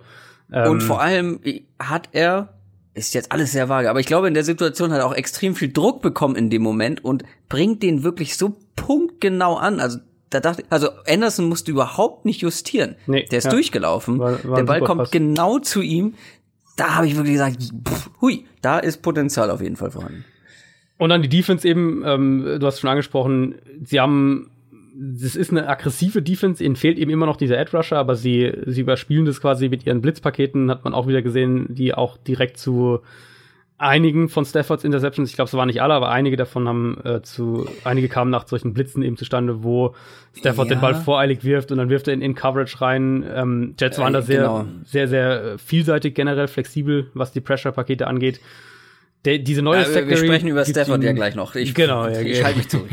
ähm, diese neue Secondary eben, die sie jetzt haben ähm, mit Tremaine Johnson noch, die gibt den Jets einfach auch mehr Freiheiten und da haben wir so ein bisschen jetzt einen Vorgeschmack drauf bekommen.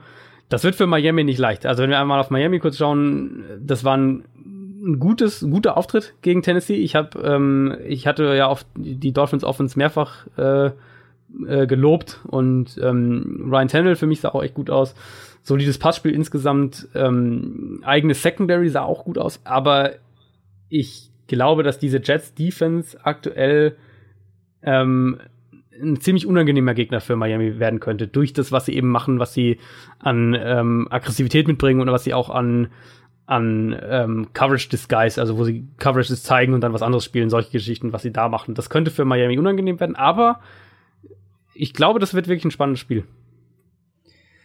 Ein Spiel, wo ich glaube, dass es nicht spannend wird, ist das Spiel Los Angeles Chargers gegen die Buffalo Bills. Ich glaube, da werden wir ein Team sehen, mhm. das nach dem Spiel 0 und 2 stehen wird. Und es werden nicht die Chargers sein. Da bin ich mir sehr, sehr sicher. Weil das, wir haben es schon angedeutet, das, was wir von den Bills gesehen haben, ich meine, wir haben sie beide auf dem letzten Platz unseres Rankings gehabt. Ja.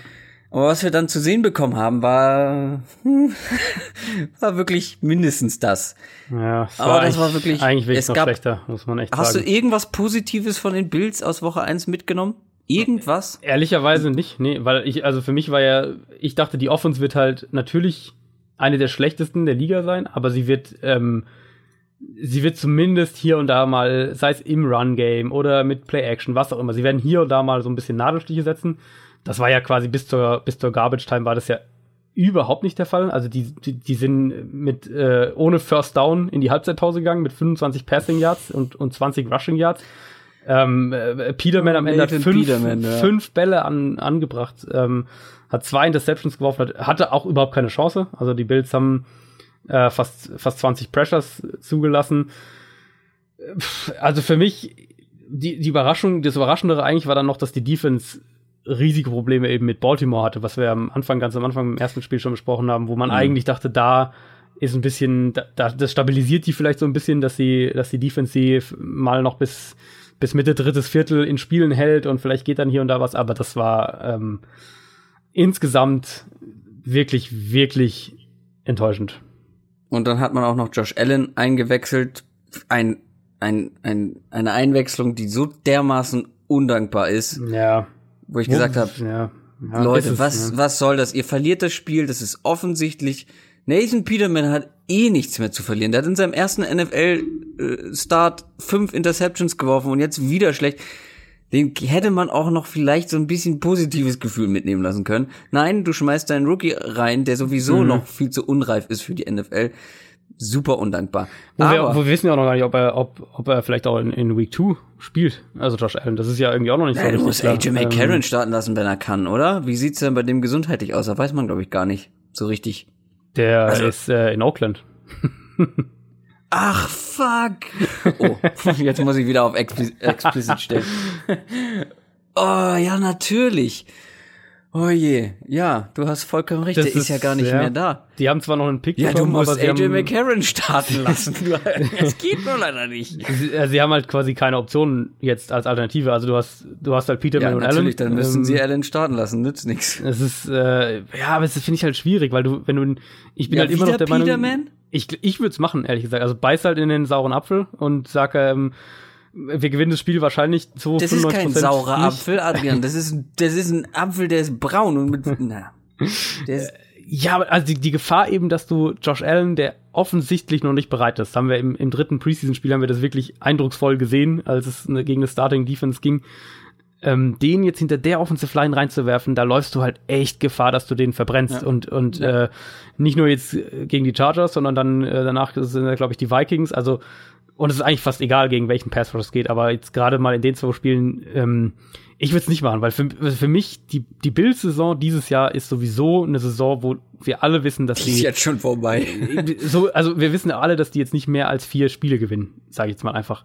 Ähm, und das Worst-Case-Szenario dann daraus noch wäre, wenn du deinen dein Rookie-Erstrunden-Quarterback, wo du hoffst, das ist dein Quarterback der Zukunft, wenn du den dann auch noch verbrannt hast. Also dann mhm. gewinnst du halt nur zwei Spiele, aber dafür hast du Josh Allen und äh, hast deinen den Draft-Pick und gehst nächstes Jahr quasi, ähm, greifst halt nächstes Jahr an.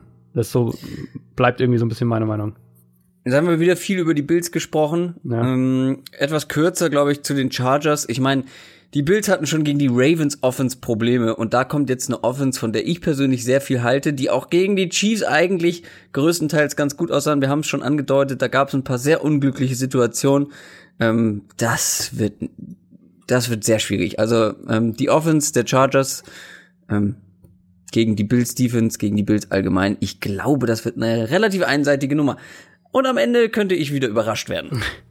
sollte es eigentlich werden, sollte es eigentlich werden. Also eben, du hast ja gesagt, und, oder wir haben es ja schon vorhin auch besprochen, die hatten ja über 400 Passing Yards, die hatten drei Passing Touchdowns. Ja. Ähm, Austin Eckler sah sehr, sehr gut aus, auch als ähm, äh, Matchup-Waffe. Ähm, kurz mal eben, Melvin Gordon, ähm, was, also, ähm, was wollte ich sagen? Ach, Passing Game. Melvin Gordon, wie der ins Passing Game eingebunden war. Hm. Ich habe jetzt leider keine Zahl. Ich werde das, wenn du noch was ähm, zu sagen hast, noch mal kurz Er hatte über 100, 100 Rece Receiving Yards, Melvin Gordon.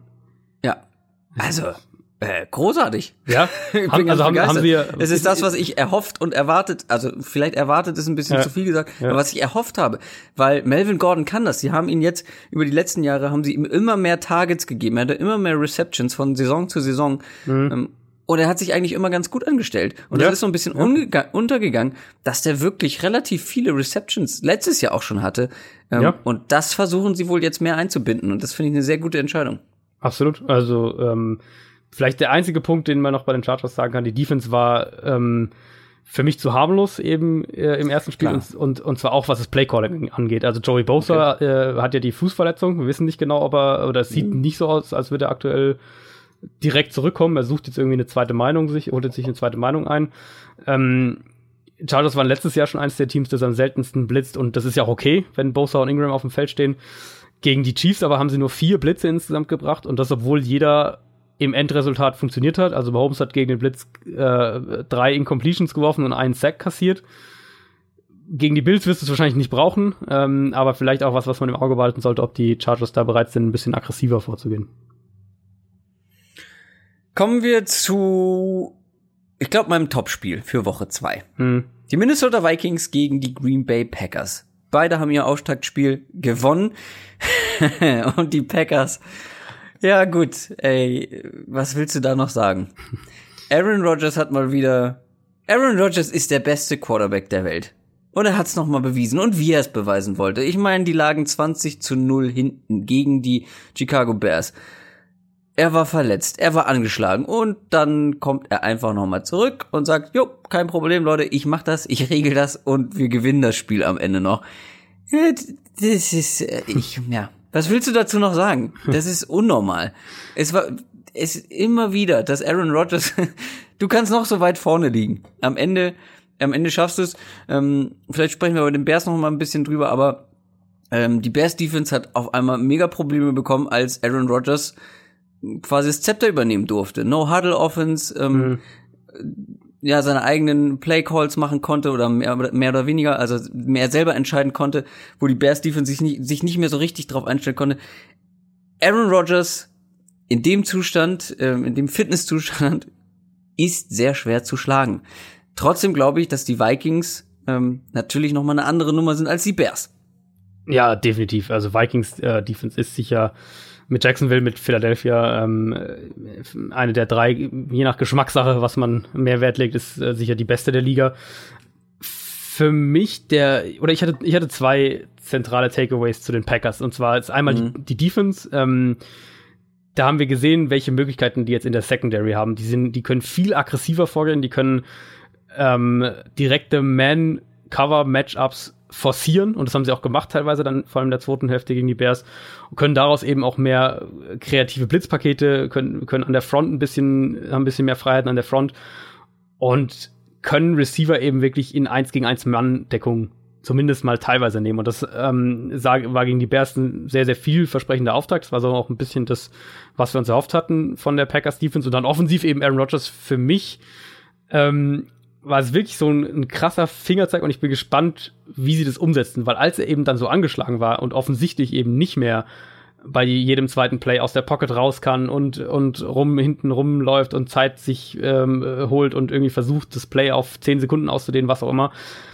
Als er eben aus dieser No-Huddle-Offense, wie du gesagt hast, dann in der Struktur der Plays, in der Pocket eben Plays ausgedehnt hat, also sich mhm. in der Pocket bewegt hat, ähm, da war die Packers Offense mit Abstand am besten. Da haben sie den Pass, Pass Rush äh, neutralisiert, da haben sie Lücken in der Defense gefunden und da und es gab ja trotzdem eben diese diese teilweise Breakdown Plays. Also der Touchdown von Randall Cobb war ja so eins, wo er, wo Rogers eben sich in der Pocket eine Weile bewegt, aber eben das das Play innerhalb der Struktur des Plays ausdehnt und nicht zehn Yards zur Seiten Richtung Seitenlinie läuft und alles das ganze die ganze ähm, Geometrie quasi des Plays äh, völlig zerstört mhm. ist. Ähm, das war wirklich. Geometrie des Plays. Ja, mhm. Vielleicht ein Buchtitel.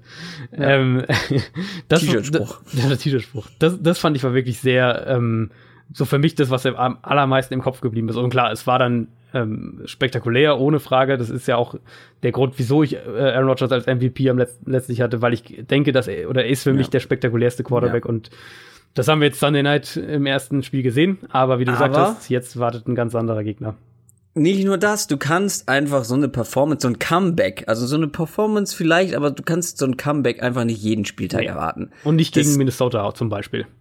Genau, aber auch grundsätzlich, wenn du 20 zu 0 hinten liegst, mhm. du wirst es nicht immer drehen können. Ähm, und vor allem nicht, wenn er nicht spielt. Also wir haben jetzt Dienstagabend, es ist noch überhaupt nicht klar, ob er in Woche zwei ähm, spielen kann. Ja, also er selbst hat ja gesagt, direkt nach dem Spiel, er spielt. ja, gut. Zwei, ähm, aber, Darius Geis hat auch direkt nach dem Spiel äh, gesagt, ist nichts Schlimmes und hat er sich ähm, das Kreuzband gerissen. Ja, also da müssen wir tatsächlich mal abwarten. Ähm, sofern jetzt hier Bänder technisch soweit alles in Ordnung ist, denke ich schon, dass er irgendwie spielen wird. Es war ja, also es war ja auch unfassbar, was er dann auf einem Bein äh, für Pässe das Feld runterfeuert und, und perfekt in den, in den Lauf quasi wirft. Wer es nicht gesehen hat, wird jetzt denken, er mit so einem Holzbein irgendwie rumgehumpelt. ähm, aber die Vikings, was Minnesota eben gegen San Francisco sehr, sehr gut gemacht hat, waren die, die Blitzpakete. Das war das, was mir bei dem Tape am meisten im Gedächtnis geblieben ist. Sie hatten ähm, viele dieser Overload-Blitzes, also wo sie eine Seite der Line äh, überladen. Das haben sie gegen San Francisco sehr, sehr gut gemacht. Dann stellen sie die Line zu. mit Harrison Smith vor allem. Genau, genau. Oft, mit den, oft in der, in der Box gewesen. Genau, me also meistens war die Kombination eben ähm, ein Defensive Back, ein Linebacker, ein De Defensive Lineman, attackieren eben zu dritt zwei Offensive Linemen. Aber weil die Formation vor dem Snap eben so ist, dass sie die, die Offensive Line quasi komplett zustellen, äh, weiß die Offense nicht, woher der Druck kommt. Und das hat super funktioniert gegen San Francisco. Das hat zu mehreren ähm, kritischen äh, Stops, auch zu Turnovern von, äh, also Interceptions von Garoppolo geführt. Ähm, werden wir jetzt wiedersehen. Packers Offensive Line ist gut, aber nicht, äh, nicht jetzt auf Top 3 Elite-Niveau. Sie sind gut, auf jeden Fall. Da bin ich gespannt, wie das funktioniert. Ähm, und umgekehrt natürlich die Offense der Vikings sah sehr, sehr gut aus. Mit äh, Kirk Cousins ja, hat sich da offensichtlich wohlgefühlt in dem Scheme, hat sich ja in der Preseason auch so ein bisschen angedeutet, Devin Cook sofort in einer zentralen Rolle zurück. Also ähm, generell finde ich viele Leute mit eingebunden. Ja, ja. Also seine ganzen Waffen, also anders als, ähm, wo hatten wir das vorhin? Ach genau, bei den Chiefs, wo halt wo Mahomes einfach hm. noch gar nicht mal alle Waffen mit eingebunden hat. Ich finde, das hat Kirk Cousins überragend gemacht. Stefan Dix war mit eingebunden, Adam Thielen, ja. Delvin Cook, gut, äh, Kyle Rudolph eher weniger, aber auch der hat, glaube ich, einen Touchdown gemacht. Ähm, äh, also der hat irgendwie alle mit, mit dabei gehabt und er nutzt halt ja, auch seine ja. Waffen, die ihm zur Verfügung stehen. Ganz genau. Und das, ähm, das wird sehr spannend sein zu sehen. Eben diese neue Packers Defense quasi, äh, dann natürlich Aaron Rodgers gegen die Vikings Defense. Auf das Spiel ja, freue ich oh, mich auch wirklich sehr. Hammer, Hammer. Browns gegen Saints. Auch ein Spiel, wo ich mich tatsächlich drauf freue. Klar, die ja. Browns ähm, und die Saints sind mein, ist mein Super Bowl-Tipp. Trotzdem beide, die Saints haben das erste Spiel verloren und die Browns, hey, nicht verloren, ja. Leute. Ähm, also, das ist doch schon mal, das ist doch schon mal was. Unentschieden und ja, ich weiß, wir können jetzt noch lange darüber reden, dass man das Spiel hätte gewinnen müssen oder können. Ich meine, du hattest fünf Turnover mehr als dein Gegner oder hast mhm. fünf Turnover mehr fabriziert, deine Defense. Du musst eigentlich das Spiel gewinnen. Ja. Und egal wie kurios das jetzt am Ende war, egal was da jetzt auf all, auf beiden Seiten schiefgelaufen ist, es war wirklich ein kurioses Spiel am Ende. Ähm, und dann diesen äh, das Field Goal geblockt worden. Also, ach, das ist herrlich. Die NFL macht schon Spaß teilweise. Ähm, aber kommen wir nochmal zurück zu den Saints kurz. Ähm, da ist auch nochmal so ein Punkt, was ich mir aufgeschrieben habe, nicht überreagieren nach Week One. Wir haben es schon angedeutet, Fitzpatrick, Ausnahmespiel. Trotzdem, wenn du 40 Punkte offensiv machst, mhm. aber das Spiel nicht gewinnst, dann läuft irgendwas falsch in deiner Defense. Und jetzt die Frage, mh, müssen wir uns Sorgen machen um die Defense der New Orleans Saints? Äh, vielleicht ein bisschen im, in einem gewissen Rahmen. Also ich habe, ich hatte ja damals, falls du dich erinnerst, ich glaube, es war, war glaube ich sogar die letzte Folge, als wir unsere ganzen Predictions abgegeben haben, hatte ich ja gesagt, dass ich mir vorstellen könnte, dass die Saints Defense einen Schritt zurück macht im Vergleich zur letzten Saison. Es wird aber sicher nicht auf dem Level sein, was wir jetzt in Woche 1 gesehen haben. Also es wird ein Schritt zurück sein, äh, der sich halt eher so in Richtung ähm, wir, wir sind ein bisschen schlechter als letztes Jahr, aber immer noch irgendwo so im Mittelfeld der Liga zu finden. Mhm. Ich bin mir eigentlich relativ sicher, dass die, dass gerade der Pass Rush ähm, der Saints in dem Spiel jetzt aufwachen wird. Also die Browns hatten ja große Probleme mit, die hatten, die haben einen, einen undrafted ähm, Free Agent Rookie auf Left Tackle starten lassen mit Desmond Harrison ich gehe fest davon aus, falls das so bleibt, dass die, ähm, da, da haben die Steelers auch brutal zugeschlagen mit Watt vor allem, haben, haben das Spiel da dominiert dass die Saints da im Pass Rush viel gefährlicher sein werden. Die Browns ähm, waren ja im, Pass, im Passing Game ziemlich, ziemlich harmlos über weite Strecken mit Tyra Taylor. Ich glaube, dass wir ein, ähm, eine, eine sehr, sehr aggressive Saints Defense sehen in dem Spiel, dass die Saints aber auch ähm, das Passspiel der Browns da schon an der Line of Scrimmage ziemlich empfindlich stören können und dann auf der anderen Seite des Balls, ähm, Drew Brees wirft nicht diese Interceptions, die Ben Roethlisberger in dem Spiel Nein. hatte. Klar, Denzel Ward hatte ein sehr gutes Spiel über ähm, weitestgehend. Ich, mein Tipp ist, dass wir da ähm, einen ziemlich, einen, einen vergleichsweise deutlichen Saints-Sieg sehen, weil die, weil die Saints einfach die, äh, wir haben es ja gesagt, sie haben immer noch 40 Punkte gemacht, auch wenn sie das Spiel verloren haben. Ähm, Drew Brees ist immer noch sehr, ist immer noch sehr, sehr, sehr gut. Äh, Alvin Kamara war im, im Passspiel großartig. Äh, Michael also, Thomas hatte, hatte eine absurde Anzahl an Receptions in dem Spiel. Ähm, die, also die, Wie viele waren es? 17 oder so? Ich weiß nicht gar nicht mehr genau. 16, 16 waren es, ja. 16. 16. Ähm, Wahnsinn. Die, also ich glaube, dass die Saints dann doch noch zwei, drei Hausnummern zu groß sind und dass man es in dem Spiel auch sehen wird. Ich kann halt auch im Nachhinein nicht nachvollziehen, wie die Steelers dieses Spiel noch irgendwie aus der Hand geben konnten, was da ja, passiert ist. Ja. Also es muss ja wirklich so ein klassischer Momentum-Switch gewesen sein, weil die Browns waren bis zu diesem, bis zu dieser Aufholjagd nicht so richtig stark. Nee. Ähm, aber trotzdem finde ich, hat man das Potenzial gesehen, was das Talent, was jetzt in diesem Team steckt. Also Denzel Ward hast du schon angesprochen, super Debüt. Miles Garrett sah gut aus. Und ein Typ ist mir aufgefallen, ähm, beim Gucken. Larry Ogunjobi, mhm. Defensive Tackle, ähm, war jetzt sonst nicht jemand, der einem ins Auge gesprungen ist, aber der hatte sechs Quarterback Pressures. Äh, damit ist er in den Top 10 gewesen in Woche 1. Ähm, das ist auch so ein Typ, ähm, der sich vielleicht noch steigern kann. Ja. Glaube ich auch noch relativ jung, wenn ich mich nicht irre. Ja. Ähm, trotzdem, du hast es gesagt, die Saints sind eigentlich noch eine Nummer zu stark. Trotzdem freue ich mich auf das Spiel. Für die Browns ein wichtiges Spiel. Ähm, ich könnte mir so vorstellen, für die Browns halt ein wichtiges Spiel, weil es entscheidet sich jetzt quasi, okay, wird man in die Realität zurückgeholt Oder ja. kommt jetzt tatsächlich so eine Welle, auf der man reiten kann? Ähm, deswegen äh, auch ein spannendes Spiel. Und natürlich die Saints, äh, ist schon ein bisschen Druck da. Ja, Saints Lions, bitte? Saints müssen auf jeden Fall gewinnen, ja.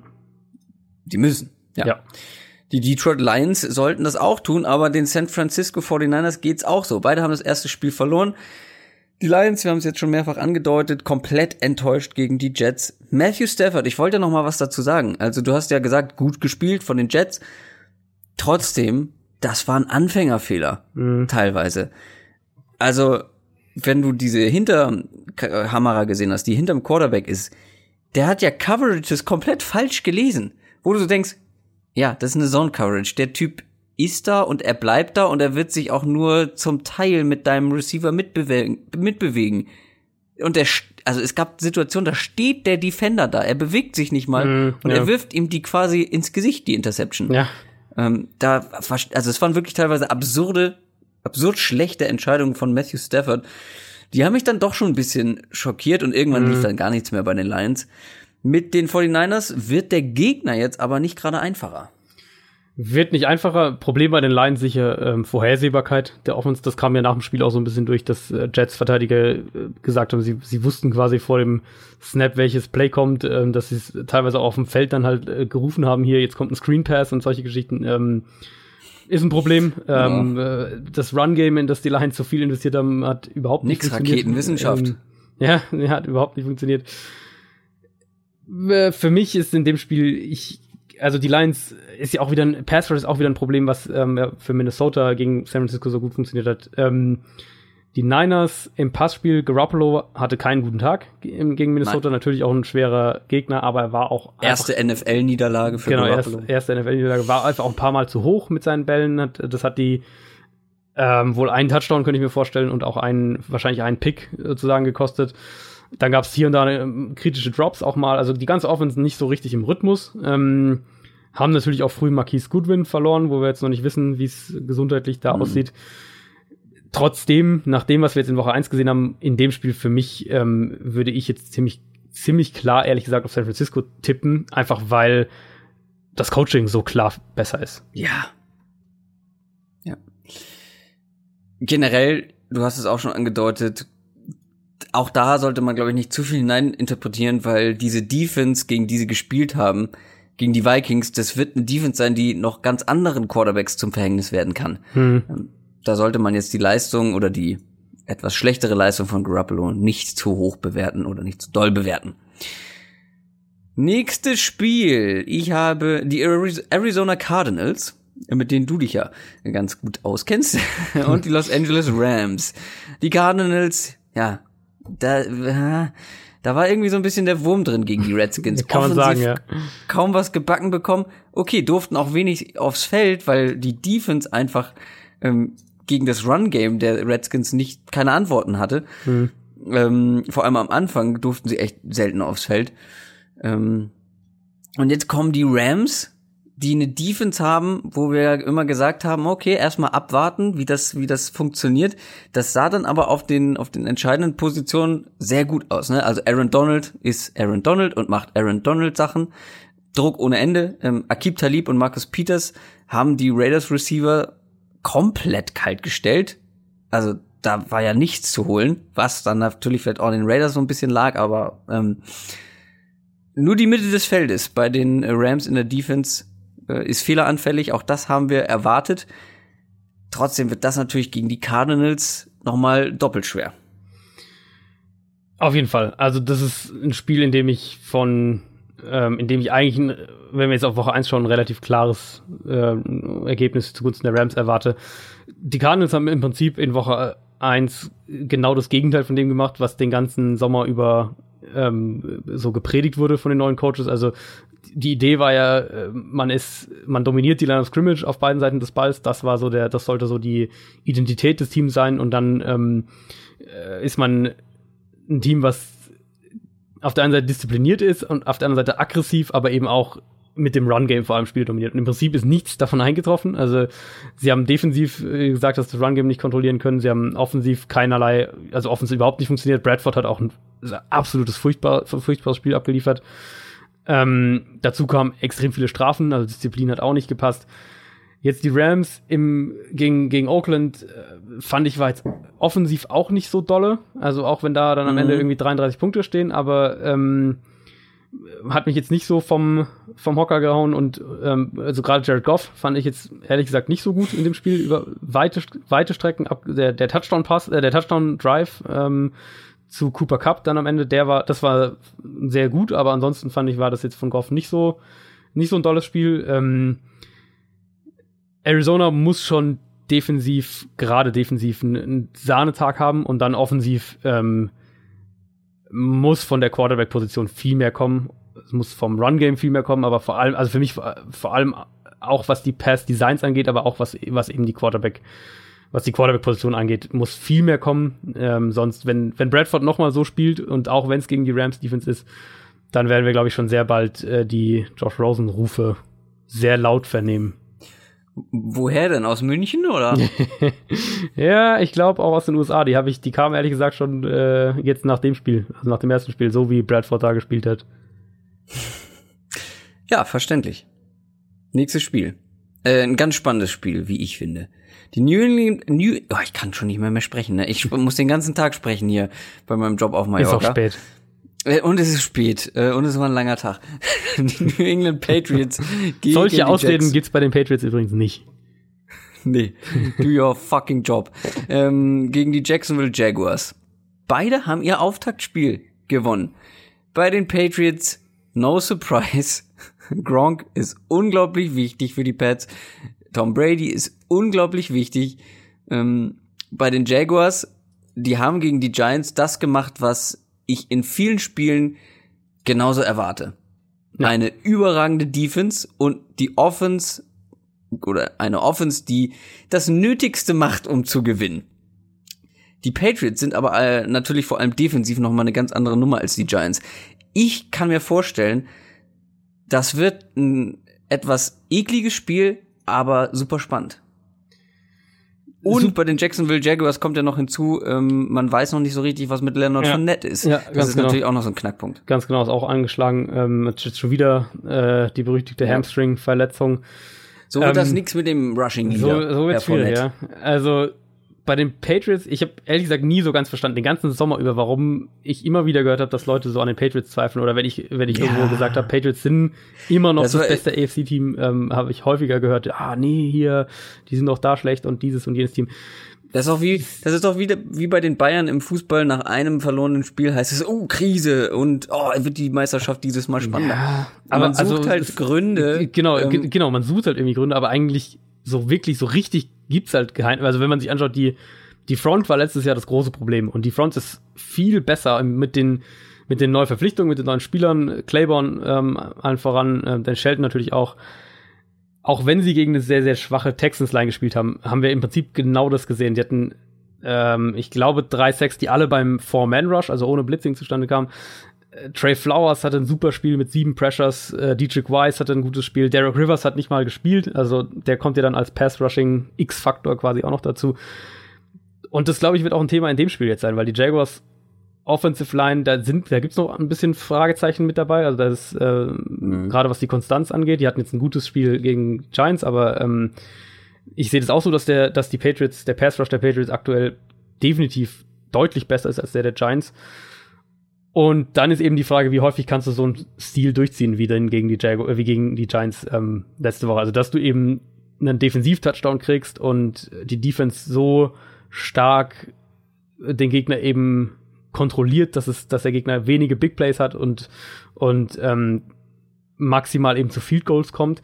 Wie häufig kannst du das eben durchziehen und kannst du es eben gegen ein Team wie die Patriots über vier Viertel durchziehen? Und mhm. da habe ich ehrlicherweise meine Zweifel, auch wenn die Patriots eben, also beziehungsweise wir haben es ja im, im Championship Game gesehen, und, ähm, wenn die Patriots ihre nicht, was Receiver angeht, nicht gerade ähm, breit aufgestellt sind. Ich glaube, dass sie den Jaguars. Corey Coleman ja, genau, verpflichtet. Übrigens haben wir nicht gespannt. erwähnt. Die ja. News war uns nicht zu nicht groß genug. Wird vielleicht ähm, auch äh, nur eine Woche oder so im Team sein. Mal schauen. Ja, ähm, gut klar, das kann sein. Der, das, der Punkt mit den Jaguars ist eben, um das, äh, das Spiel vielleicht mal äh, so ein bisschen zusammenzufassen, die Jaguars Defense ist ja vom Scheme her kein Geheimnis. Wir wissen, dass die primär ja. Cover 3, Cover 1 spielen und kaum ein Team ist besser als die Patriots, wenn es darum geht, spezifische Matchups zu kreieren und auszunutzen. Und die Patriots wissen grundsätzlich, was die Jaguars defensiv machen für, für den Großteil des Spiels. Und deswegen glaube ich, dass sie das mit ihren Running Backs, mit den Tight Ends, ähm, mit den Receivern, die sie aktuell haben, auch ähm, ausnutzen werden. Und dann glaube ich, dass die Jaguars eben nicht die offensive Feuerkraft haben, um gegen diese Patriots Defense vernünftig zu punkten. Gilmore sah sehr gut aus im, in dem ersten Spiel und eben, wie gesagt, die Front. Deswegen wird es ein sehr, sehr, sehr schwieriges Spiel für die Jaguars, trotz ihrer absoluten Elite-Defense. Wir nähern uns tatsächlich dem Ende. Wir haben noch drei Spiele. Ja. Wir kommen zu einem Spiel, ähm, was in, äh, in der Division stattfindet, sozusagen, äh, die Raiders gegen die Broncos. Ich bin sehr gespannt, was du zu dieser Paarung sagst, vor allem nochmal mit Blick auf die Raiders, die ja jetzt das erste Spiel mit John Gruden hinter sich gebracht mhm. haben. Ja, und es ist äh, passenderweise auch direkt mein erster äh, das Notiz gewesen zu den Raiders. Deswegen habe ich auch gar nicht viel gesagt. Komm, bei John Gruden, ähm, ich weiß, äh, du hast da auch Ja, nee, aber es ist ja sogar, es ist sogar einigermaßen positiv. Also meine erste ah, Notiz ah, war, gegen die Rams war nicht John Gruden das Problem. Ähm, die Play-Designs und, und das Play-Calling jetzt im großen Ganzen war für mich nicht das Problem. Ähm, ja, mit Khalil Mack wäre es wahrscheinlich enger gewesen insgesamt und dass sich Gruden halt danach hinstellt und sagt, ja, wir müssen halt schauen, wie wir unseren Pass-Rush besser hinbekommen, ist oh. natürlich auch irgendwie lächerlich. Ähm, aber gut, lassen wir das mal weg. Für mich war in dem Spiel eben wirklich Derek Carr das äh, das Riesenproblem und er war absolut desolat. Also diese Interception spät im Spiel war äh, wirklich völlig haarsträubend. Ähm, regelmäßig wirft er den Ball aus einer sauberen Pocket weg. Es sind viele Kleinigkeiten, sind, sind aber auch eben große Probleme, die er hat. Ich war ja bei K schon immer eher auf der kritischen Seite. Ähm, mir hat er bisher immer noch nicht gezeigt, dass ob er, wir, dass er. Ob wir eine Folge machen, wo du das nicht sagst, dass du Derek Carr betonen. oh Mann.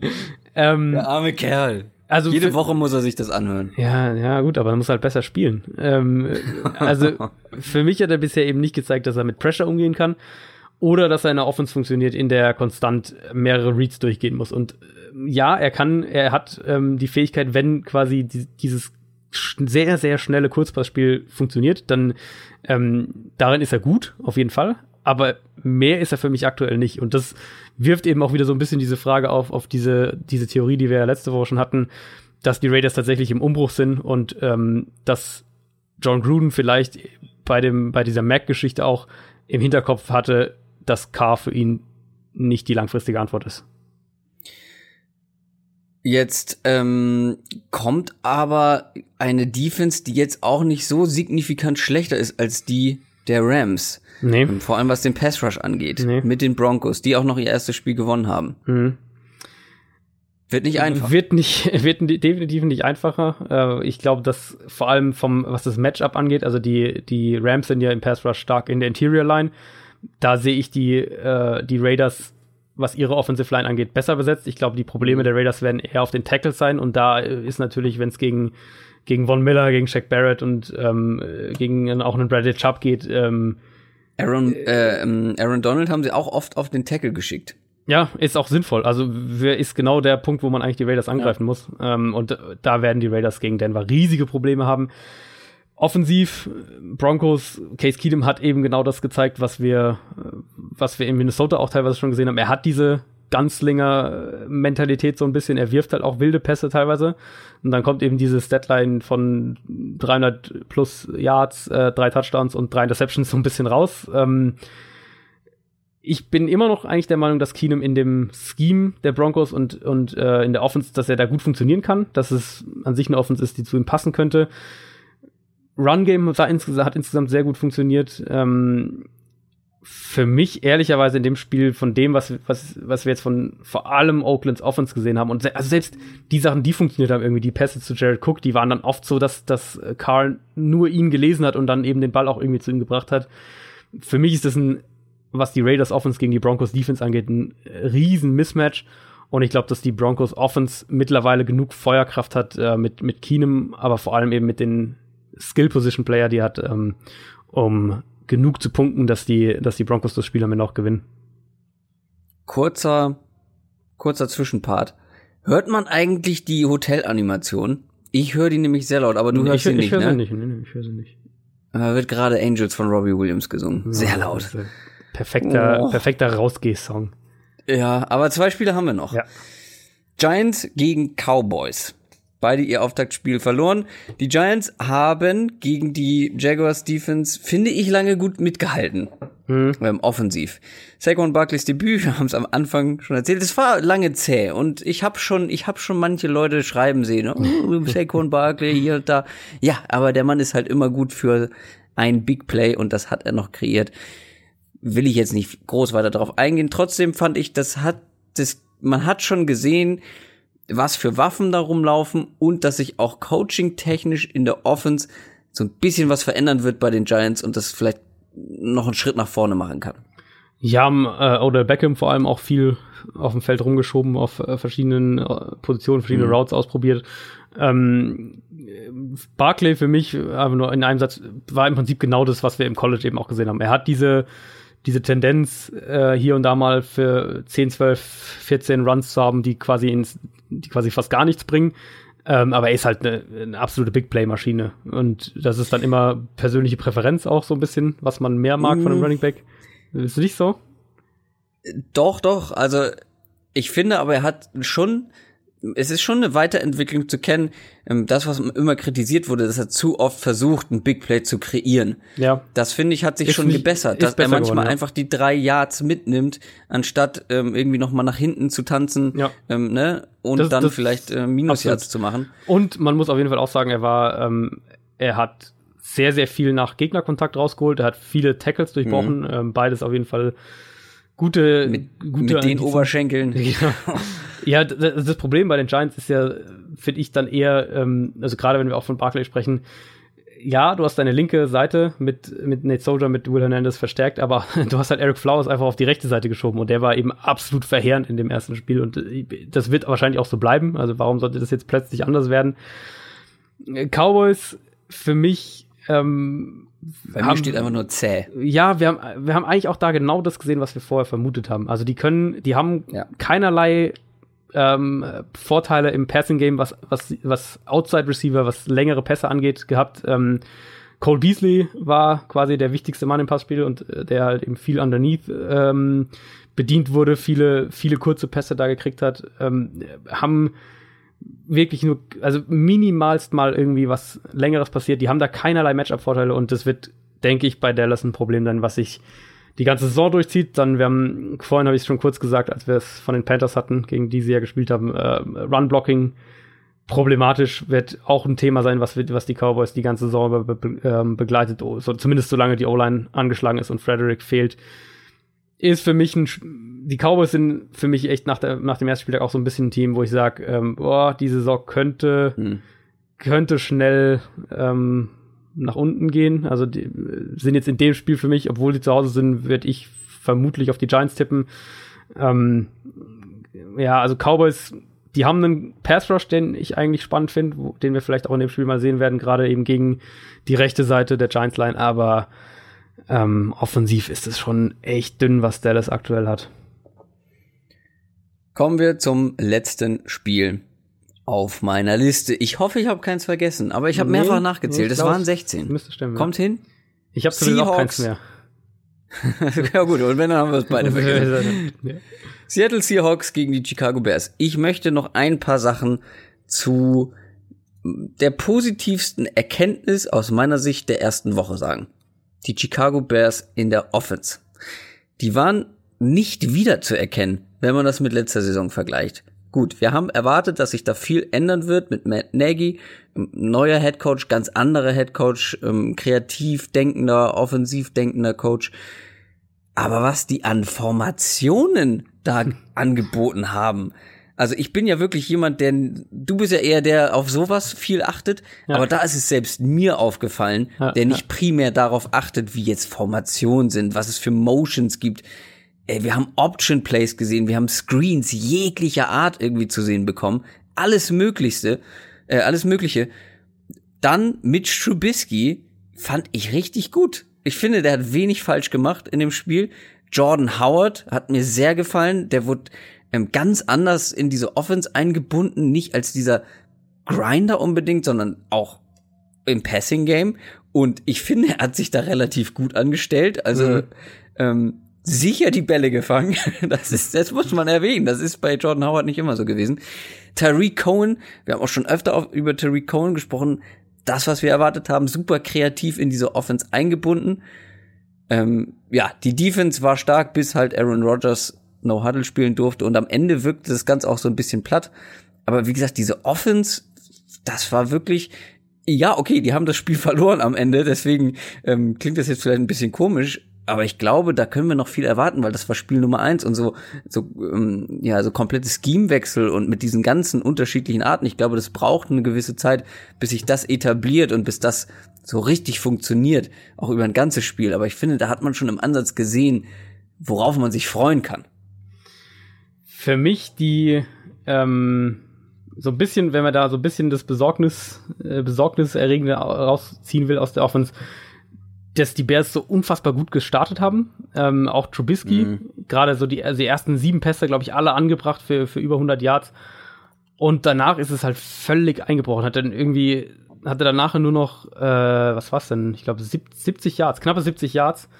Und ähm, das bei bei über 15 Pässen. Also das war Ja, es war so ein bisschen der Gameplan. Ich meine, die Teams machen sich ja meistens so ein so ein Plan, wie sie in das Spiel starten, auch was Plays angeht so weiter. Genau. Und danach wurde es ein bisschen wackeliger. Ganz und das genau, ist, glaube ich, ja. aber auch das, was ich was ich damit meinte, dass du ähm, wenn du dir diesen Plan hast und diese Plays und ich glaube, das ist auch, das ist ja auch für einen Spieler oder für alle Spieler nicht unbedingt einfach, wenn du aus so einer relativ langweiligen einfachen Offense kommst mit mhm. John Fox und dann jetzt sowas bekommst, ich glaube, das braucht einfach ein bisschen.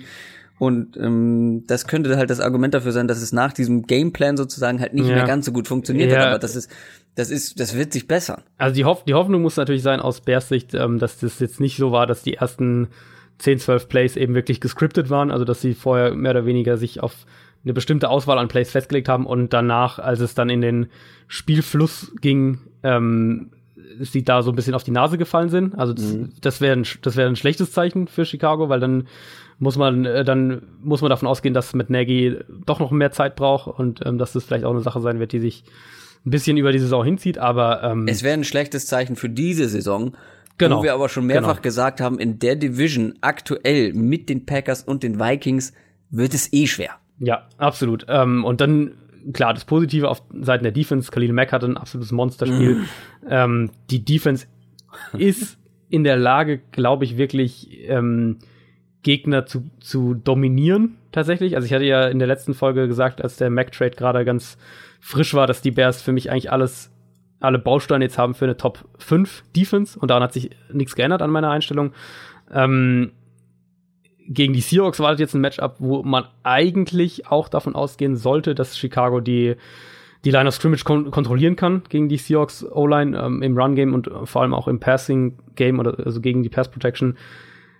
Und dann ist natürlich so ein bisschen, also die Seahawks äh, sind für mich auch in einer echt schwierigen Situation. Äh, wissen ja nicht genau, ob Doug Baldwin fit ist und wenn er spielt, dann wird er sicher nicht bei 100% sein. Könnte auch sein, dass der vielleicht ein, zwei Wochen länger irgendwie ausfällt. Ähm, Run-Game war brutal schwer gegen Denver, wird gegen die Bears nicht einfacher.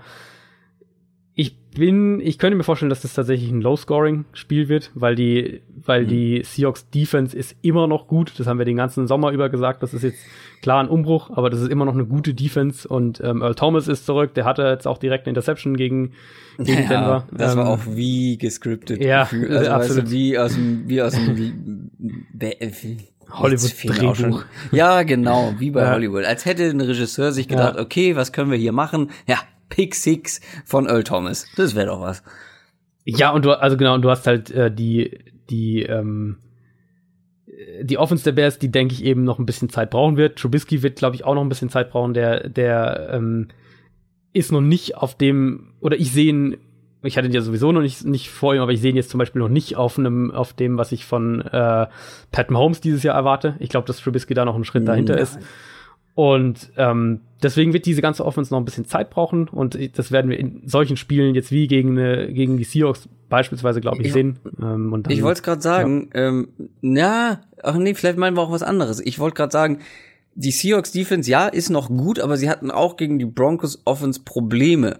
Ja. Und ich finde, die Bears haben gegen die Seahawks die Möglichkeit, mh, ja, halt noch einen Schritt weiterzumachen, weil also es hat mich nicht so richtig überzeugt, was die Seahawks in der Defense gezeigt haben gegen die Broncos, weil vielleicht war ich auch, weil ich auch so ein bisschen zurückhaltender, was die Broncos Offense angeht und sie trotzdem da mhm. ähm, mhm. relativ viele Big Plays auch hatten.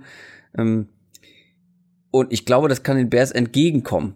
Ähm, und dass man, wenn man dann noch mal einen Schritt weiter macht und ja, dann vielleicht nicht diesen Momentum-Switch hat, okay, man hat aber auch wieder einen Quarterback, der auch mal so ein Spiel drehen kann, mhm, ohne, ja. ähm, na, ähm, Vielleicht brechen sie dann wieder auseinander. Schauen wir mal. Auf jeden Fall haben wir damit alle Spiele in einer relativ kurzen Analyse ähm, abgehakt. Es hat natürlich trotzdem sehr lange gedauert, weil es 16 Spiele sind. Das wird sich ab Woche, lass mich vier, lügen, fünf, vier? Ja, in glaub, vier gehen schon die Bye-Weeks los. Ich meine, es ist vier, ja. Jetzt schaue ich schnell äh, nach. Äh, ja, vier wird sich das dann schon ein bisschen ändern und ein bisschen kürzen. Ähm, lasst uns gerne Feedback da auf allen bekannten Plattformen. Natürlich unserer Homepage zum Beispiel www.downsettalk.de noch gar nicht erwähnt heute. Das kommt halt, wenn man so viel ja. so viel Themen hat, dass man gar nicht die äh, üblichen Teaser machen kann am Anfang. Ähm, downsettalk.de, äh, da im Forum gibt's eine Feedback-Abteil, ähm, Twitter, Instagram, Facebook, was ihr auch von diesem Format haltet ähm, was wir jetzt halt anstreben, wöchentlich zu machen, indem wir auf die Spiele der kommenden Woche gucken.